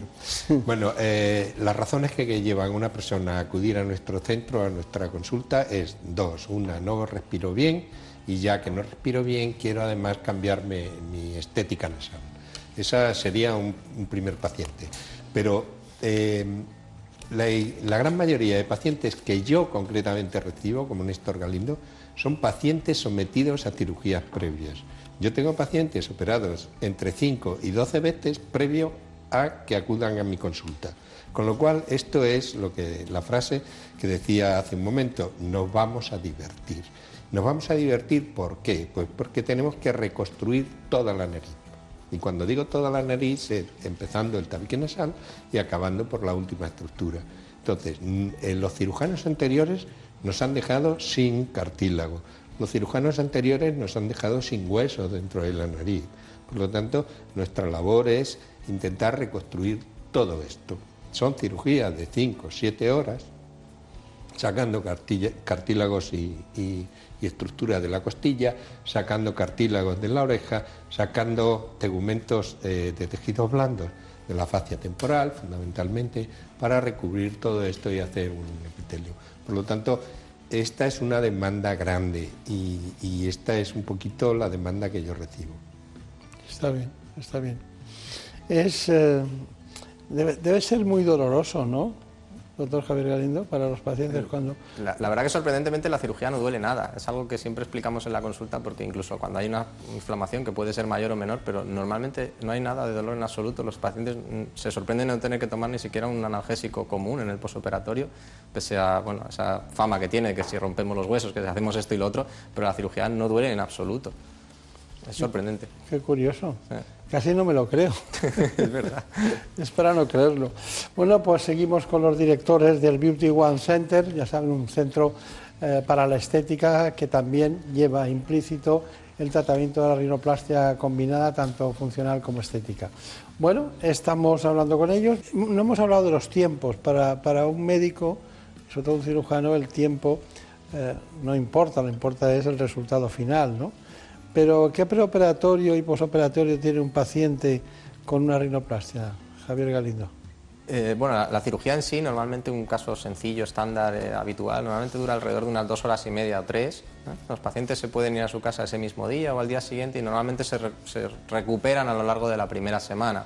En ese periodo pues llevan una pequeña escayolita encima de la nariz. Dentro no, no solemos colocar ni taponamientos ni nada, por eso el tema de, de que no duele la cirugía. Y pasado, un, yo diría que unos 10 días, los pacientes están mm, muy bien de cara al público, digamos. eh, Desde el punto de vista social pueden hacer una vida prácticamente normal, ¿eh? A lo mejor no para hacerse las fotos de la boda, pero sí para estar prácticamente normal, para ir al trabajo, porque para ese momento la inflamación prácticamente ha desaparecido en la mayor parte de los casos por completo. Claro. ¿Hay algún producto? ¿Hay, hay hematomas o no hay hematomas, doctor Néstor Galindo? Bueno, había muchos hematomas antes, cuando las osteotomías se hacían con sierras y con instrumentos un poco burdos. Hoy día eso ha pasado la historia, ya no hay hematomas, no, no hay hematomas. Parece que no hay rinoplastia si no hay hematoma, o parecía. Bueno, es que la rinoplastia ha evolucionado mucho, desde que nosotros empezamos hasta hoy día ha evolucionado mucho, tanto en, en técnica de suturas, en, en instrumental médico, en el conocimiento y cuidado de los tejidos, ha cambiado mucho. Por todo Claro. esto hace que el posoperatorio sea muy liviano. ¿Cuáles son las características positivas de que les veo tan entusiasmados con la intervención?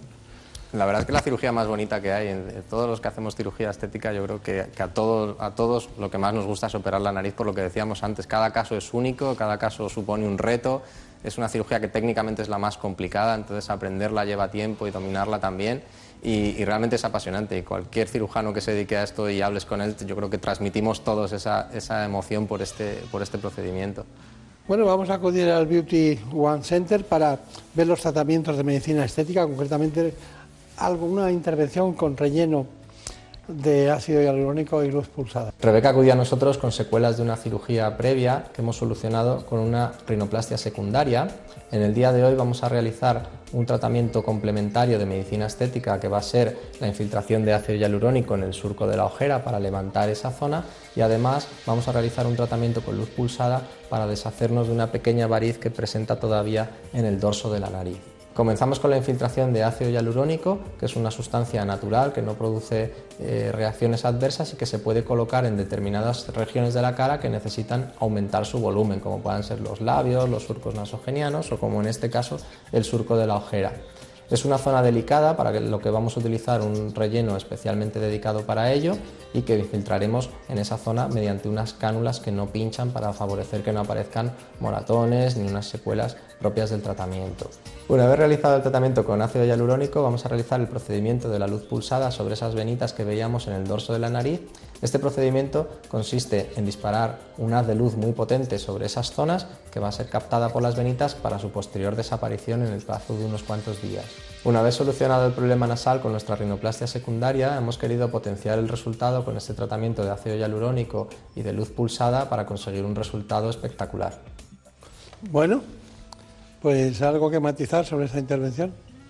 Bueno, todo este tipo de tratamientos de medicina estética pues, son complementarios un poco a lo que es nuestro, digamos, tratamiento estrella, que es la rinoplastia. Los pacientes nos consideran pues, sus expertos en el, en el cuidado del rostro y para todas esas cosas que nosotros podamos ayudar, sea bien desde consejo dermocosmético hasta utilizar inyectables o cualquier otro tipo de tratamiento, pues ahí estamos para, para intentar ayudar a nuestros pacientes. Claro.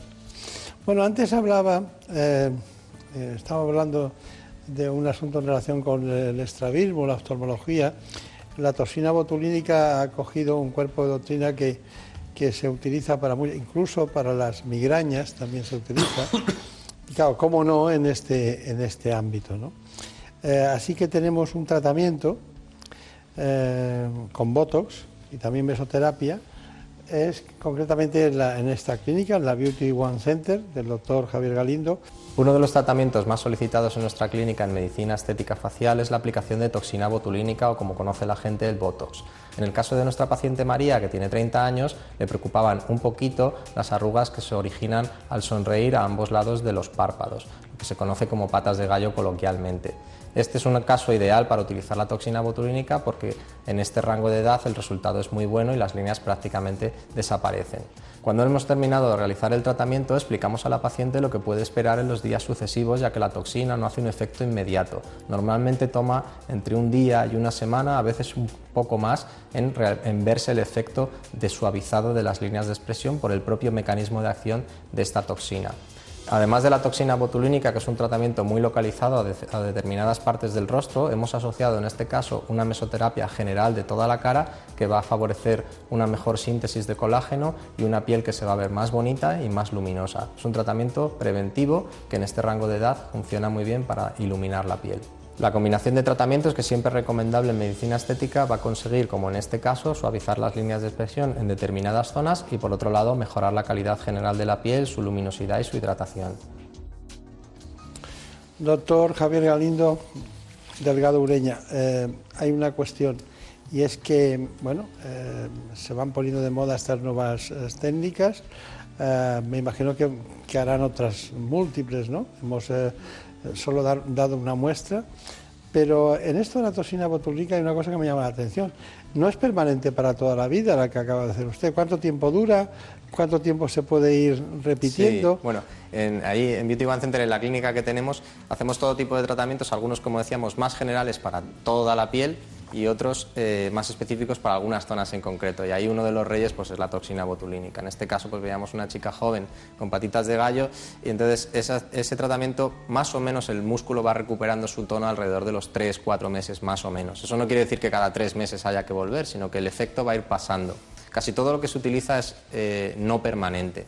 Cuando antes se utilizaba, por ejemplo, la silicona, que era un relleno permanente, pues cuando quedaba bien no pasaba gran cosa, pero cuando queda mal es un auténtico desastre. Entonces ahora toda la medicina estética tiende a, tratamientos que sean eh, cambiantes, igual que la persona va a ir envejeciendo y lo que quedaba bien con 30 igual no queda bien con 60. Entonces nos acoplamos a eso y utilizamos sobre todo tratamientos seguros. Está bien, está bien.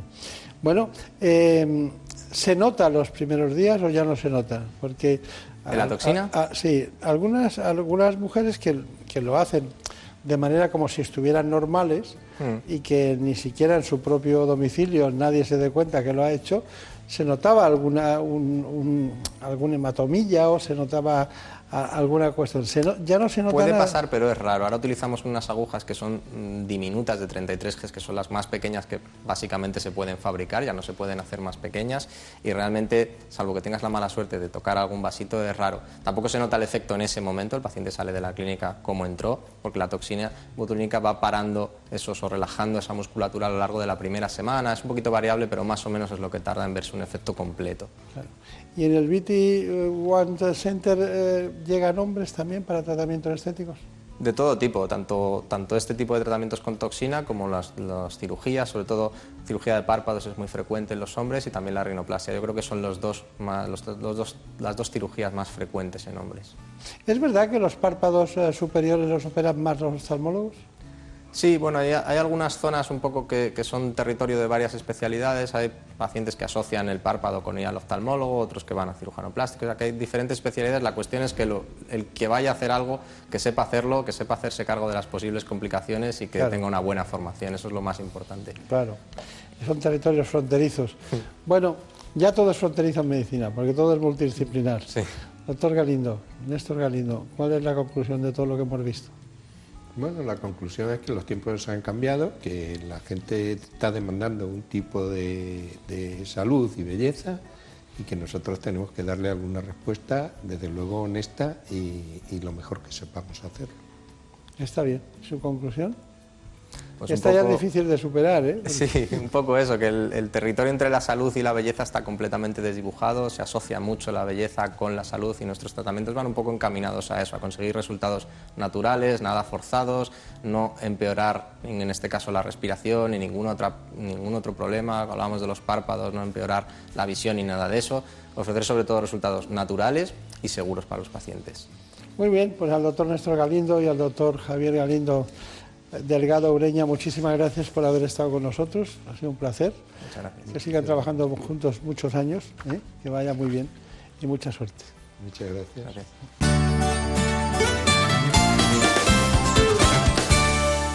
Las humedades causan graves problemas respiratorios, alergias y dolores musculares. No pongas en riesgo tu salud y acaba con ellas para siempre. Ponte en manos de Murprotec. Pide tu diagnóstico gratuito, personalizado sin compromiso y con una garantía de hasta 30 años. Contacta en el 930 1130 o en murprotec.es. Para tu tranquilidad, Murprotec. Garantía de calidad.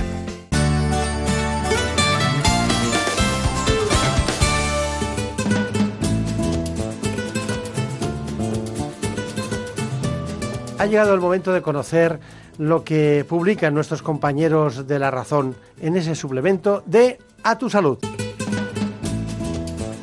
Saludos desde La Razón. Esta semana en A Tu Salud hablamos de cuidados paliativos. La profesión médica planta cara a la eutanasia y exige antes una regulación para los cuidados que para el suicidio asistido. Desde la Fundación Jiménez Díaz nos cuentan las claves del diagnóstico genético preimplantacional y las ventajas que supone para las parejas con enfermedades hereditarias. Contamos cómo ha sido la primera jornada de dermatología organizada por el Colegio de Farmacéuticos de Madrid. Por otro lado, explicamos las multas que llegarán con la nueva legislación de las grasas trans y los beneficios que supone para la población su cumplimiento. En la contra, entrevistamos a Juana Barca Cidón, que nos explica cómo ha dado forma a su libro titulado El Sistema Sanitario Español. Estos son solo algunos de los contenidos. Encontrarán más información en las páginas del suplemento A Tu Salud y durante toda la semana en nuestra página web www.larazón.es barra a tu salud. Sin más, que pasen una feliz semana.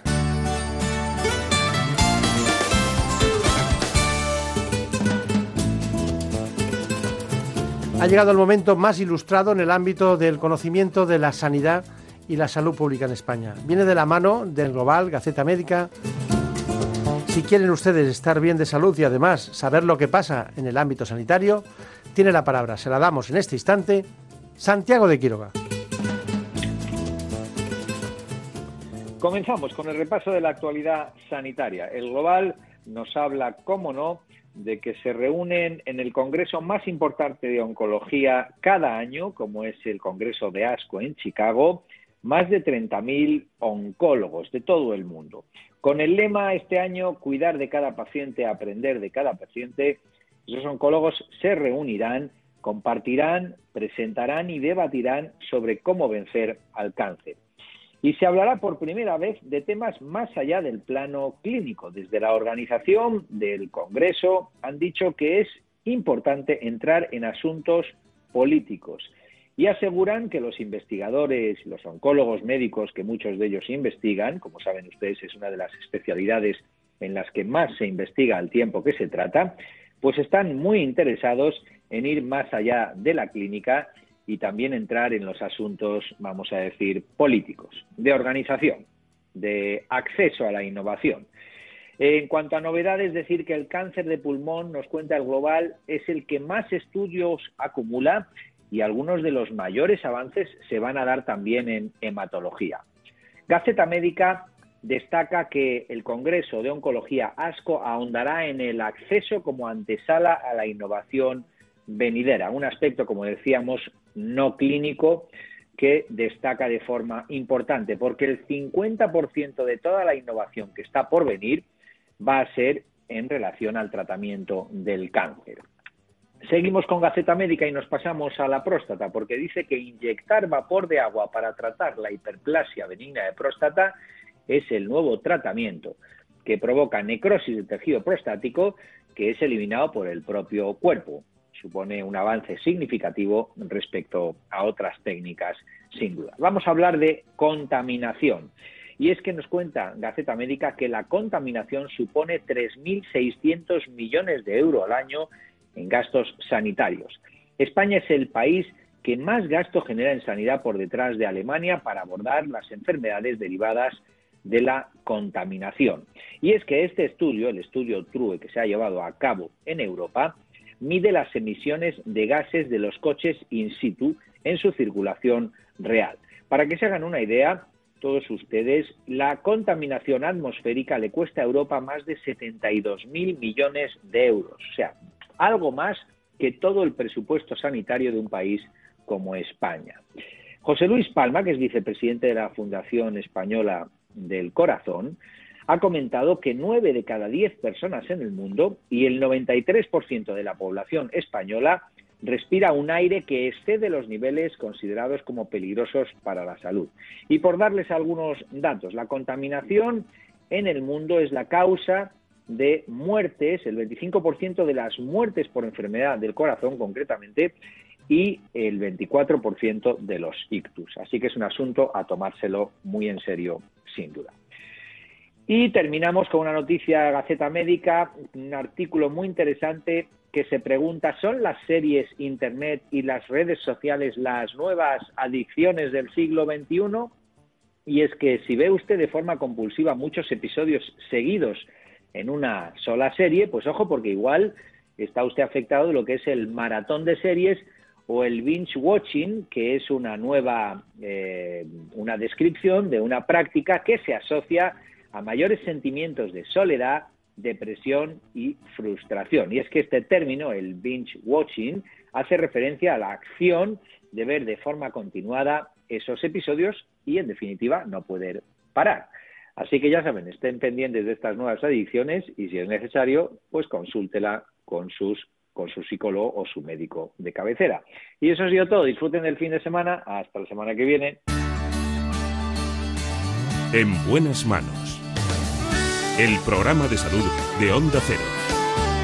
Dirige y presenta el doctor Bartolomé Beltrán.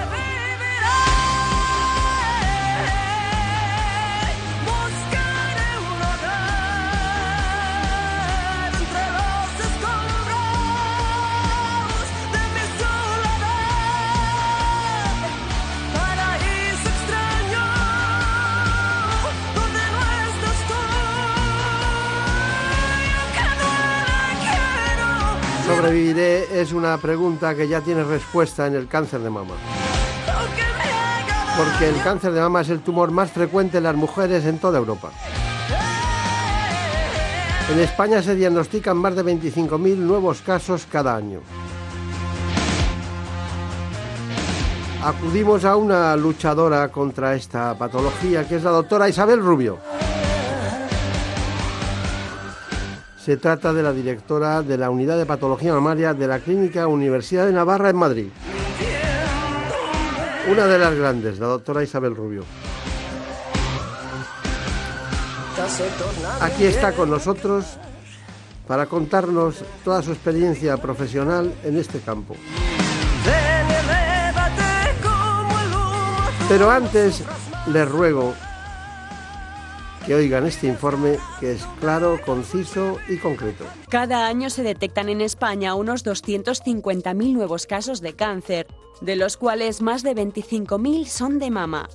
Es el tumor maligno más frecuente entre las mujeres de todo el mundo, y es que según la Organización Mundial de la Salud, cada 30 segundos se diagnostica un cáncer de mama en el mundo.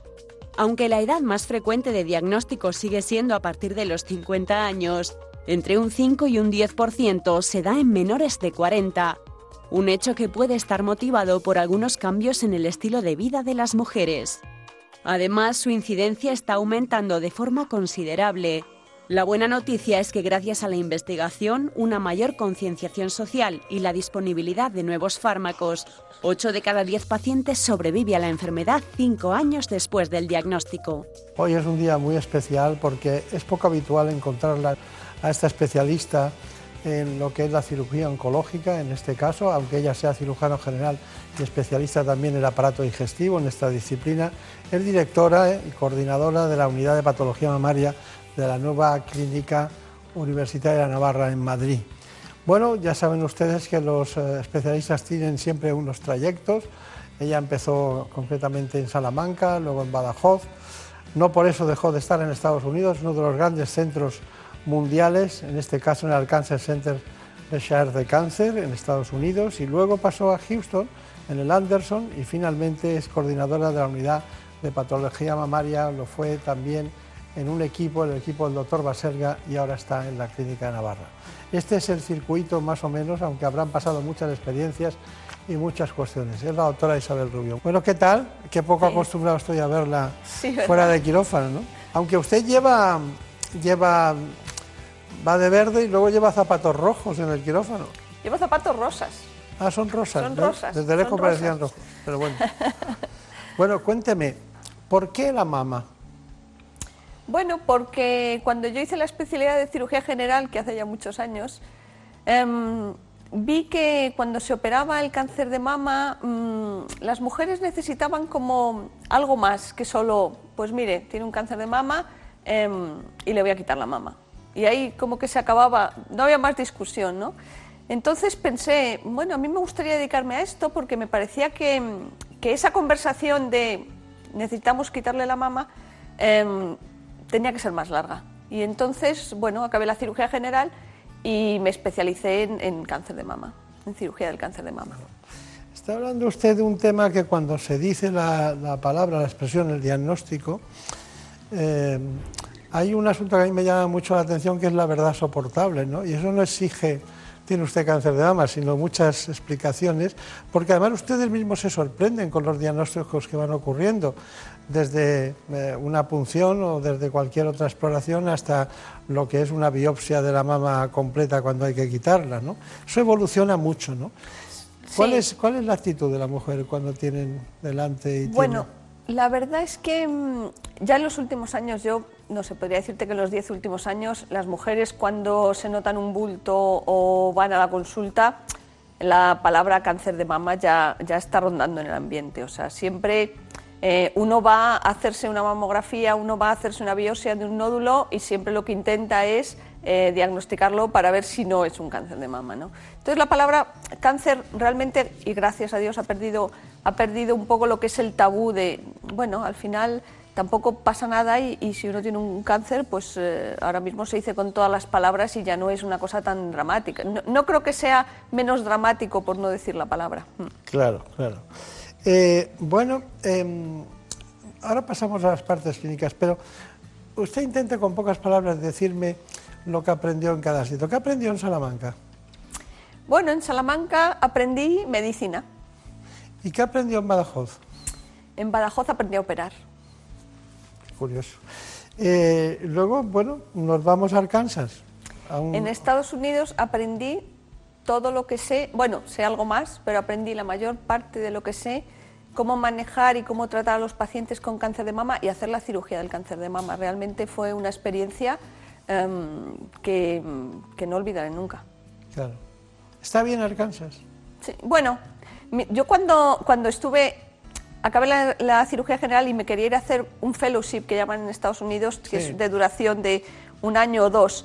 Entonces apliqué en varios sitios, apliqué en Los Ángeles, apliqué en Texas, apliqué en varios sitios y al final el sitio que, que, más me, me, fue en el momento que yo quería empezar y que además eran dos años era en Arkansas. Y yo a mi madre le decía, mira mamá, irme a Arkansas es como irme a Soria, porque realmente en Arkansas, Arkansas en Estados Unidos, pues es de los países, de, las, de los estados pues de los estados del sur, de los estados como un poco más agrícolas, menos, cosmopolitas. ¿no? Hubo mucho lío allí. ¿eh? Hubo mucho lío, pero he de reconocer que desde luego fue una suerte poderme ir allí, porque esos sitios más pequeños incluso tienen un centro de cáncer em, donado, en, muchos fondos donados por, por, los dueños de Walmart, porque Walmart es de Arkansas, y, y a un nivel em, a un nivel, vamos, excelente. como pasa con el Mont Sinaí, con los judíos tradicionalmente y todo mm. eso.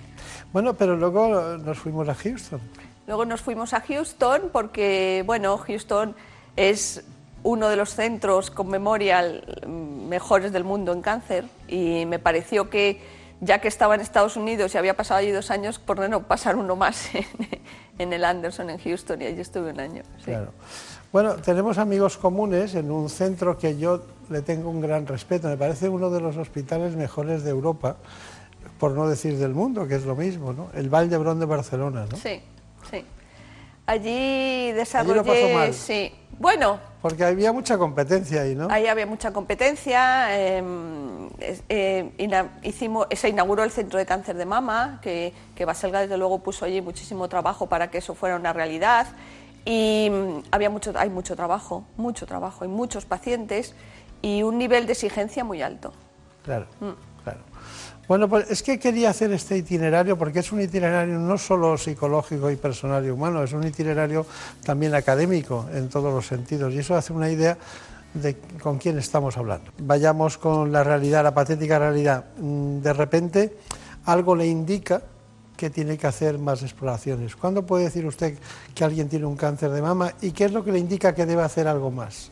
¿O vienen ya diagnosticados de oncología médica? ¿Cómo es esto? Bueno, no, generalmente los pacientes vienen porque tienen una sintomatología. O se han notado un bulto, o le ha cambiado el color de la piel, o a veces vienen simplemente para una mamografía de cribado. Em, entonces, lo primero que se les hace si no tienen una mamografía es una mamografía A veces se complementa con ecografía cuando lo necesitamos y ya si, si, se ve una imagen sospechosa es cuando se hace una biopsia, que puede ser guiada por mamografía, por ecografía, bueno, en función de donde mejor se vea. Ah. Y, entonces, y entonces, una vez que, llega ese momento, ustedes me imagino que tienen que hacer eh, mm, algún, algún tipo de mastectomía o, o ganglio centinela previo. ¿Qué es, Cuénteme ese proceso. Bueno, entonces hacemos el diagnóstico, eh, intentamos con, los métodos radiológicos, es decir, con a veces se necesita una resonancia de mama, hacemos también una ecografía axilar. Bueno, valoramos que el tumor esté localizado en la mama y ver si está también en los ganglios o no. Y en función del estadio, es decir, de lo avanzado o lo inicial que sea, planificamos el tipo de tratamiento. Que cuando son estadios iniciales, el primer tratamiento es la cirugía, y si son estadios un poco más avanzados o si son tumores muy agresivos, a veces empezamos por tratamientos eh, sistémicos de quimioterapia para reducir el tumor y luego operar. Eh, en función del tamaño del tumor de la mama, de una serie de características, podemos valorar si hacer cirugía conservadora o una mastectomía o a veces utilizar una técnica oncoplastia, que es simplemente hacer cirugía conservadora, remodelar la mama y evitar que la paciente se tenga que hacer una mastectomía. Obviamente, en la medida en lo que podemos, somos verdaderos defensores de la cirugía conservadora, porque se ha visto que los resultados a largo plazo son buenos, las supervivencias son altas, y si una mujer puede preservar su mama, siempre es mejor. Claro, claro. Órgano importante. ¿eh? Órgano importante. Y nosotros, te, a mí me gusta mucho un dicho que dice que siempre hay que hacer la cirugía necesaria, pero no más de la necesaria. Es decir, en el cáncer de mama ya hemos aprendido que no por hacer una mastectomía, si se puede preservar la mama, la paciente va a ir mejor. No sé si esta pregunta eh, tiene una respuesta adecuada, porque es difícil, yo creo, pero bueno, a mí se me ha ocurrido y es, ¿por qué los oncólogos médicos, cuando hablas con ellos, eh, tienen tendencia a explicar cosas que para el paciente a veces pueden no ser necesarias o para nosotros, y en cambio los cirujanos oncológicos lo cuentan muy claro todo. Bueno, quizás porque mm, para una el tema de la quimioterapia, de las pastillas, los efectos secundarios son súper importantes. De hecho, las pacientes a lo que casi más miedo tienen es a la quimioterapia, porque por los efectos secundarios, porque te quedas calva. Pero realmente cuando hablan contigo acerca de si preservar la mama, si no preservar la mama, o sea, no es una discusión de 10 minutos de un día. Muchas veces volvemos sobre eso a los dos o tres días cuando la paciente se ha ido a su casa, lo ha hablado con su familia, lo piensa. Entonces, al final, creas como una especie, no se hablan contigo no solo como si fueras un médico, sino también como alguien que entiendes que puede suponer que a uno le quiten una mama. Claro. Y las que deciden, bueno, históricamente se ha visto cambios en el mundo mediático cinematográfico, ¿no? Se ha visto que alguien dice, bueno, me quito las dos mamas, me quito los ovarios, todo eso. ¿A usted le parece correcto?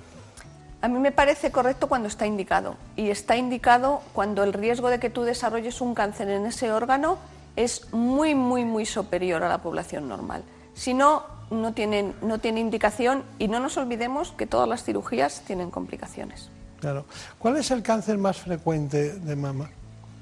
Generalmente el, de tipo ductal. El, de tipo ductal, sí. Para que nos entienda todo el mundo, es el de los conductos. Exacto. Es se llama ductal por el, por el, tipo de descripción de la célula y el 80% es de, ese tipo. Y además, si se coge muy a tiempo, tiene un éxito importante. Tiene muy buenas supervivencias. El cáncer de mama em, tiene en un estadio inicial aproximadamente cerca del 90 por 85-90% de la supervivencia, que es muy bueno.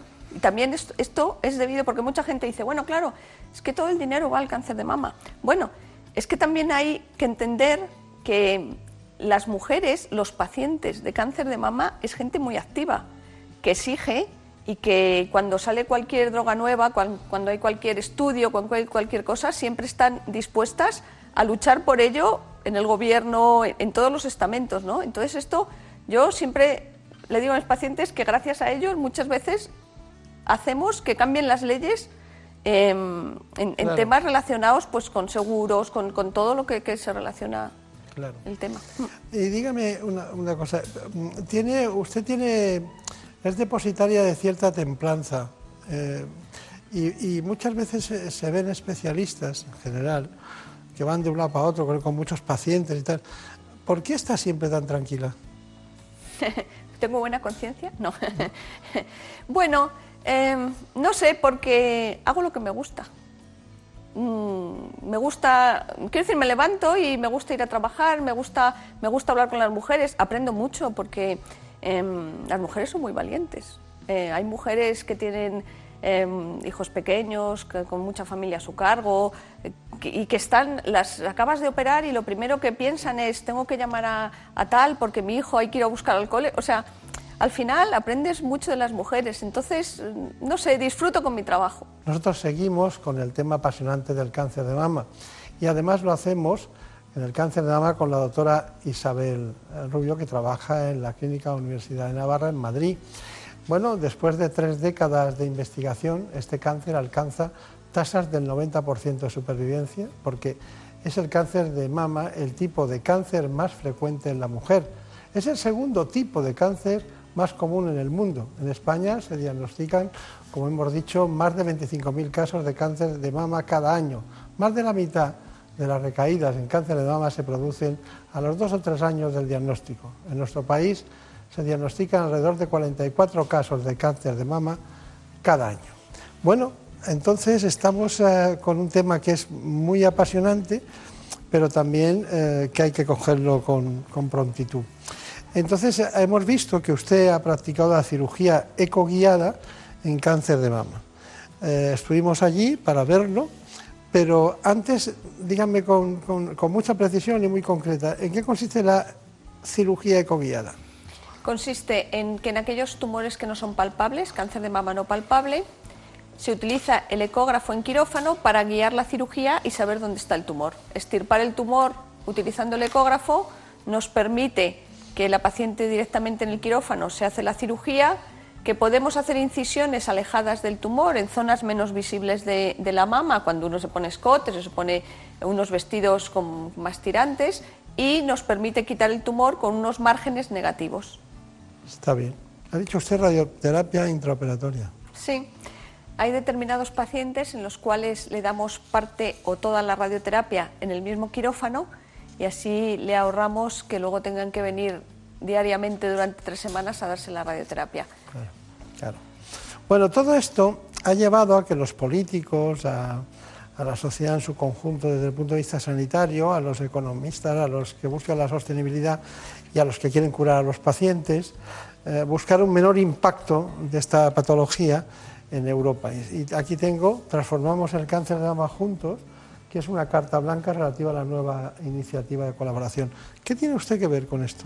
Bueno, esta es una iniciativa que surgió en el Parlamento Europeo mm, mediante, a través, empezó una, miembro del Parlamento Europeo eh, por Bélgica y, se asociaron una serie de, sociedades europeas, eh, la Sociedad Europea de Especialistas de Cáncer de Mama, que yo soy presidente electo, la Sociedad Europea de Cirujanos Oncológicos, la Sociedad Europea de la European School of Oncology, es decir, múltiples sociedades involucradas en el manejo de los pacientes con cáncer de mama. La idea es poner en común una serie de iniciativas y una serie de prioridades para que se intente homogeneizar e estandarizar los diagnósticos y los tratamientos en Europa, porque sabemos que los diagnósticos y los tratamientos del cáncer de mama son tan variables, incluso en el mismo país son tan variables, que mm, ha llegado un momento que tenemos que empezar a sentar unos estándares para que todos los pacientes tengan los mismos resultados. La, mortalidad por cáncer de mama es diferente en los diferentes países, los manejos, las cirugías son diferentes, es decir, es una iniciativa europea. Será difícil, porque, porque evoluciona mucho el paciente de cáncer evoluciona mucho y no evoluciona igual en cada país. Cada paciente son diferentes en determinadas zonas. Ustedes la formación no es la misma en todos. Fíjese usted su trayecto, no es comparable con otros muchos que también son buenos, ¿no? Claro, pero fíjate que dentro del grupo que participa en esto está Europadona, que es un grupo Europadona y un grupo europeo de una coalición de pacientes. Em, porque precisamente los pacientes de cáncer de mama exigen esto, exigen que cuando, y es lo que nosotros recomendamos, cuando alguien se nota un bulto, cuando hay un diagnóstico de cáncer de mama, se traten en unidades de mama, que, está, que tienen una serie de estándares que haya screening en los países donde no hay, que los pacientes puedan tener acceso a mamografías, em, que se pueda cuidar. Hay algo que también es muy bonito en, en, este proyecto y es, y es el olvidar el pasado, es decir, que una mujer que ha tenido cáncer de mama no tiene por qué tener luego trabas ni en las aseguradoras ni en su trabajo simplemente por el hecho de haber tenido cáncer de mama. ¿no? O sea que creo que mm, son iniciativas que, aunque parezca raro, todavía, todavía falta mucho para que se cumplan en todos los países y creo que esto es un esfuerzo común a nivel de Europa que está muy interesado en ello. No, y, también lo que me llamó la atención es al leer el proceso armonizado de registro, ¿no? que todos tienen que registrar sobre un mismos parámetros con unas hojas especiales para que se pueda cuantificar. Tiene que ser simple porque, porque lo importante es el paciente y el tiempo y eso, es complicado. ¿no? Pero bueno, usted sabe que en el fútbol cuando fichan a alguien le ponen una cláusula de rescisión, es decir, si se quiere ir a otro hospital o a otro club, tienen que pagar mucho dinero. ¿Es, alta la suya? La mía, bueno, digamos que eso forma parte. Pero la ficharon, ¿no? ¿Qué tiempo hace que está en la clínica? Me ficharon, sí. Yo, de todas maneras, creo que aquí mm, el placer es mutuo. Yo estoy muy contenta de estar allí también. Muy bien, pues nosotros también que esté aquí tan cerca. Muchas gracias por haber estado con nosotros. Mucha suerte. Sí, muchas gracias y ha sido un placer y además me eh, gracias por darle voz al cáncer de mama. Muchas gracias a usted. gracias. En buenas manos. El programa de salud de Onda Cero. Dirige y presenta el doctor Bartolomé Beltrán. Por un beso tuyo, contigo me voy. No me lo pregunto, contigo me voy. Que se me fue del alma, contigo me voy. Toda la mañana tendría que estar aquí, en las ondas, en Onda Cero. Este grande de la comunicación, no solo radiofónica, sino musical. Daniel Solís.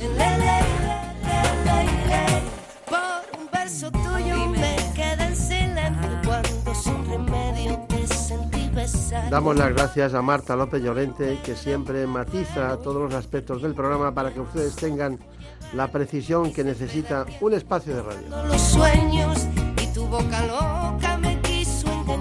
Así que en la producción, Marta López Llorente. Damos las gracias al equipo de ¿Qué me pasa, doctor? que nos aporta contenidos a este espacio desde ese programa que se emite en la sexta dentro de un rato, a las 9 de la mañana.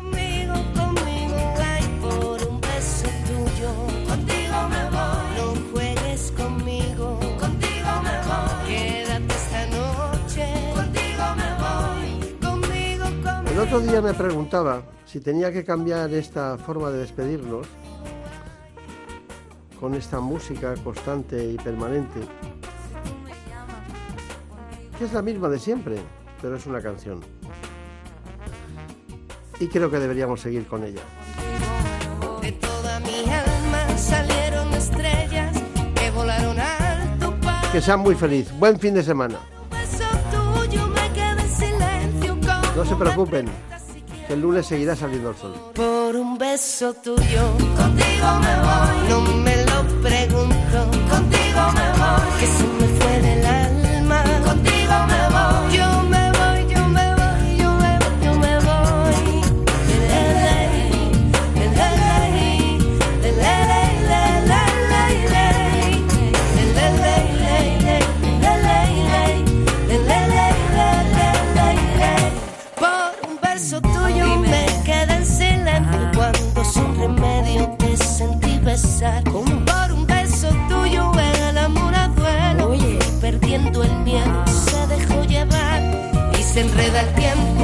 Los sueños y tu boca loca me quiso engañar. Por un beso tuyo ya no tengo dueño, acércate un poco, muéveme a besar. Por un beso tuyo, contigo me voy. No juegues conmigo, contigo me voy. Quédate esta noche, contigo me voy.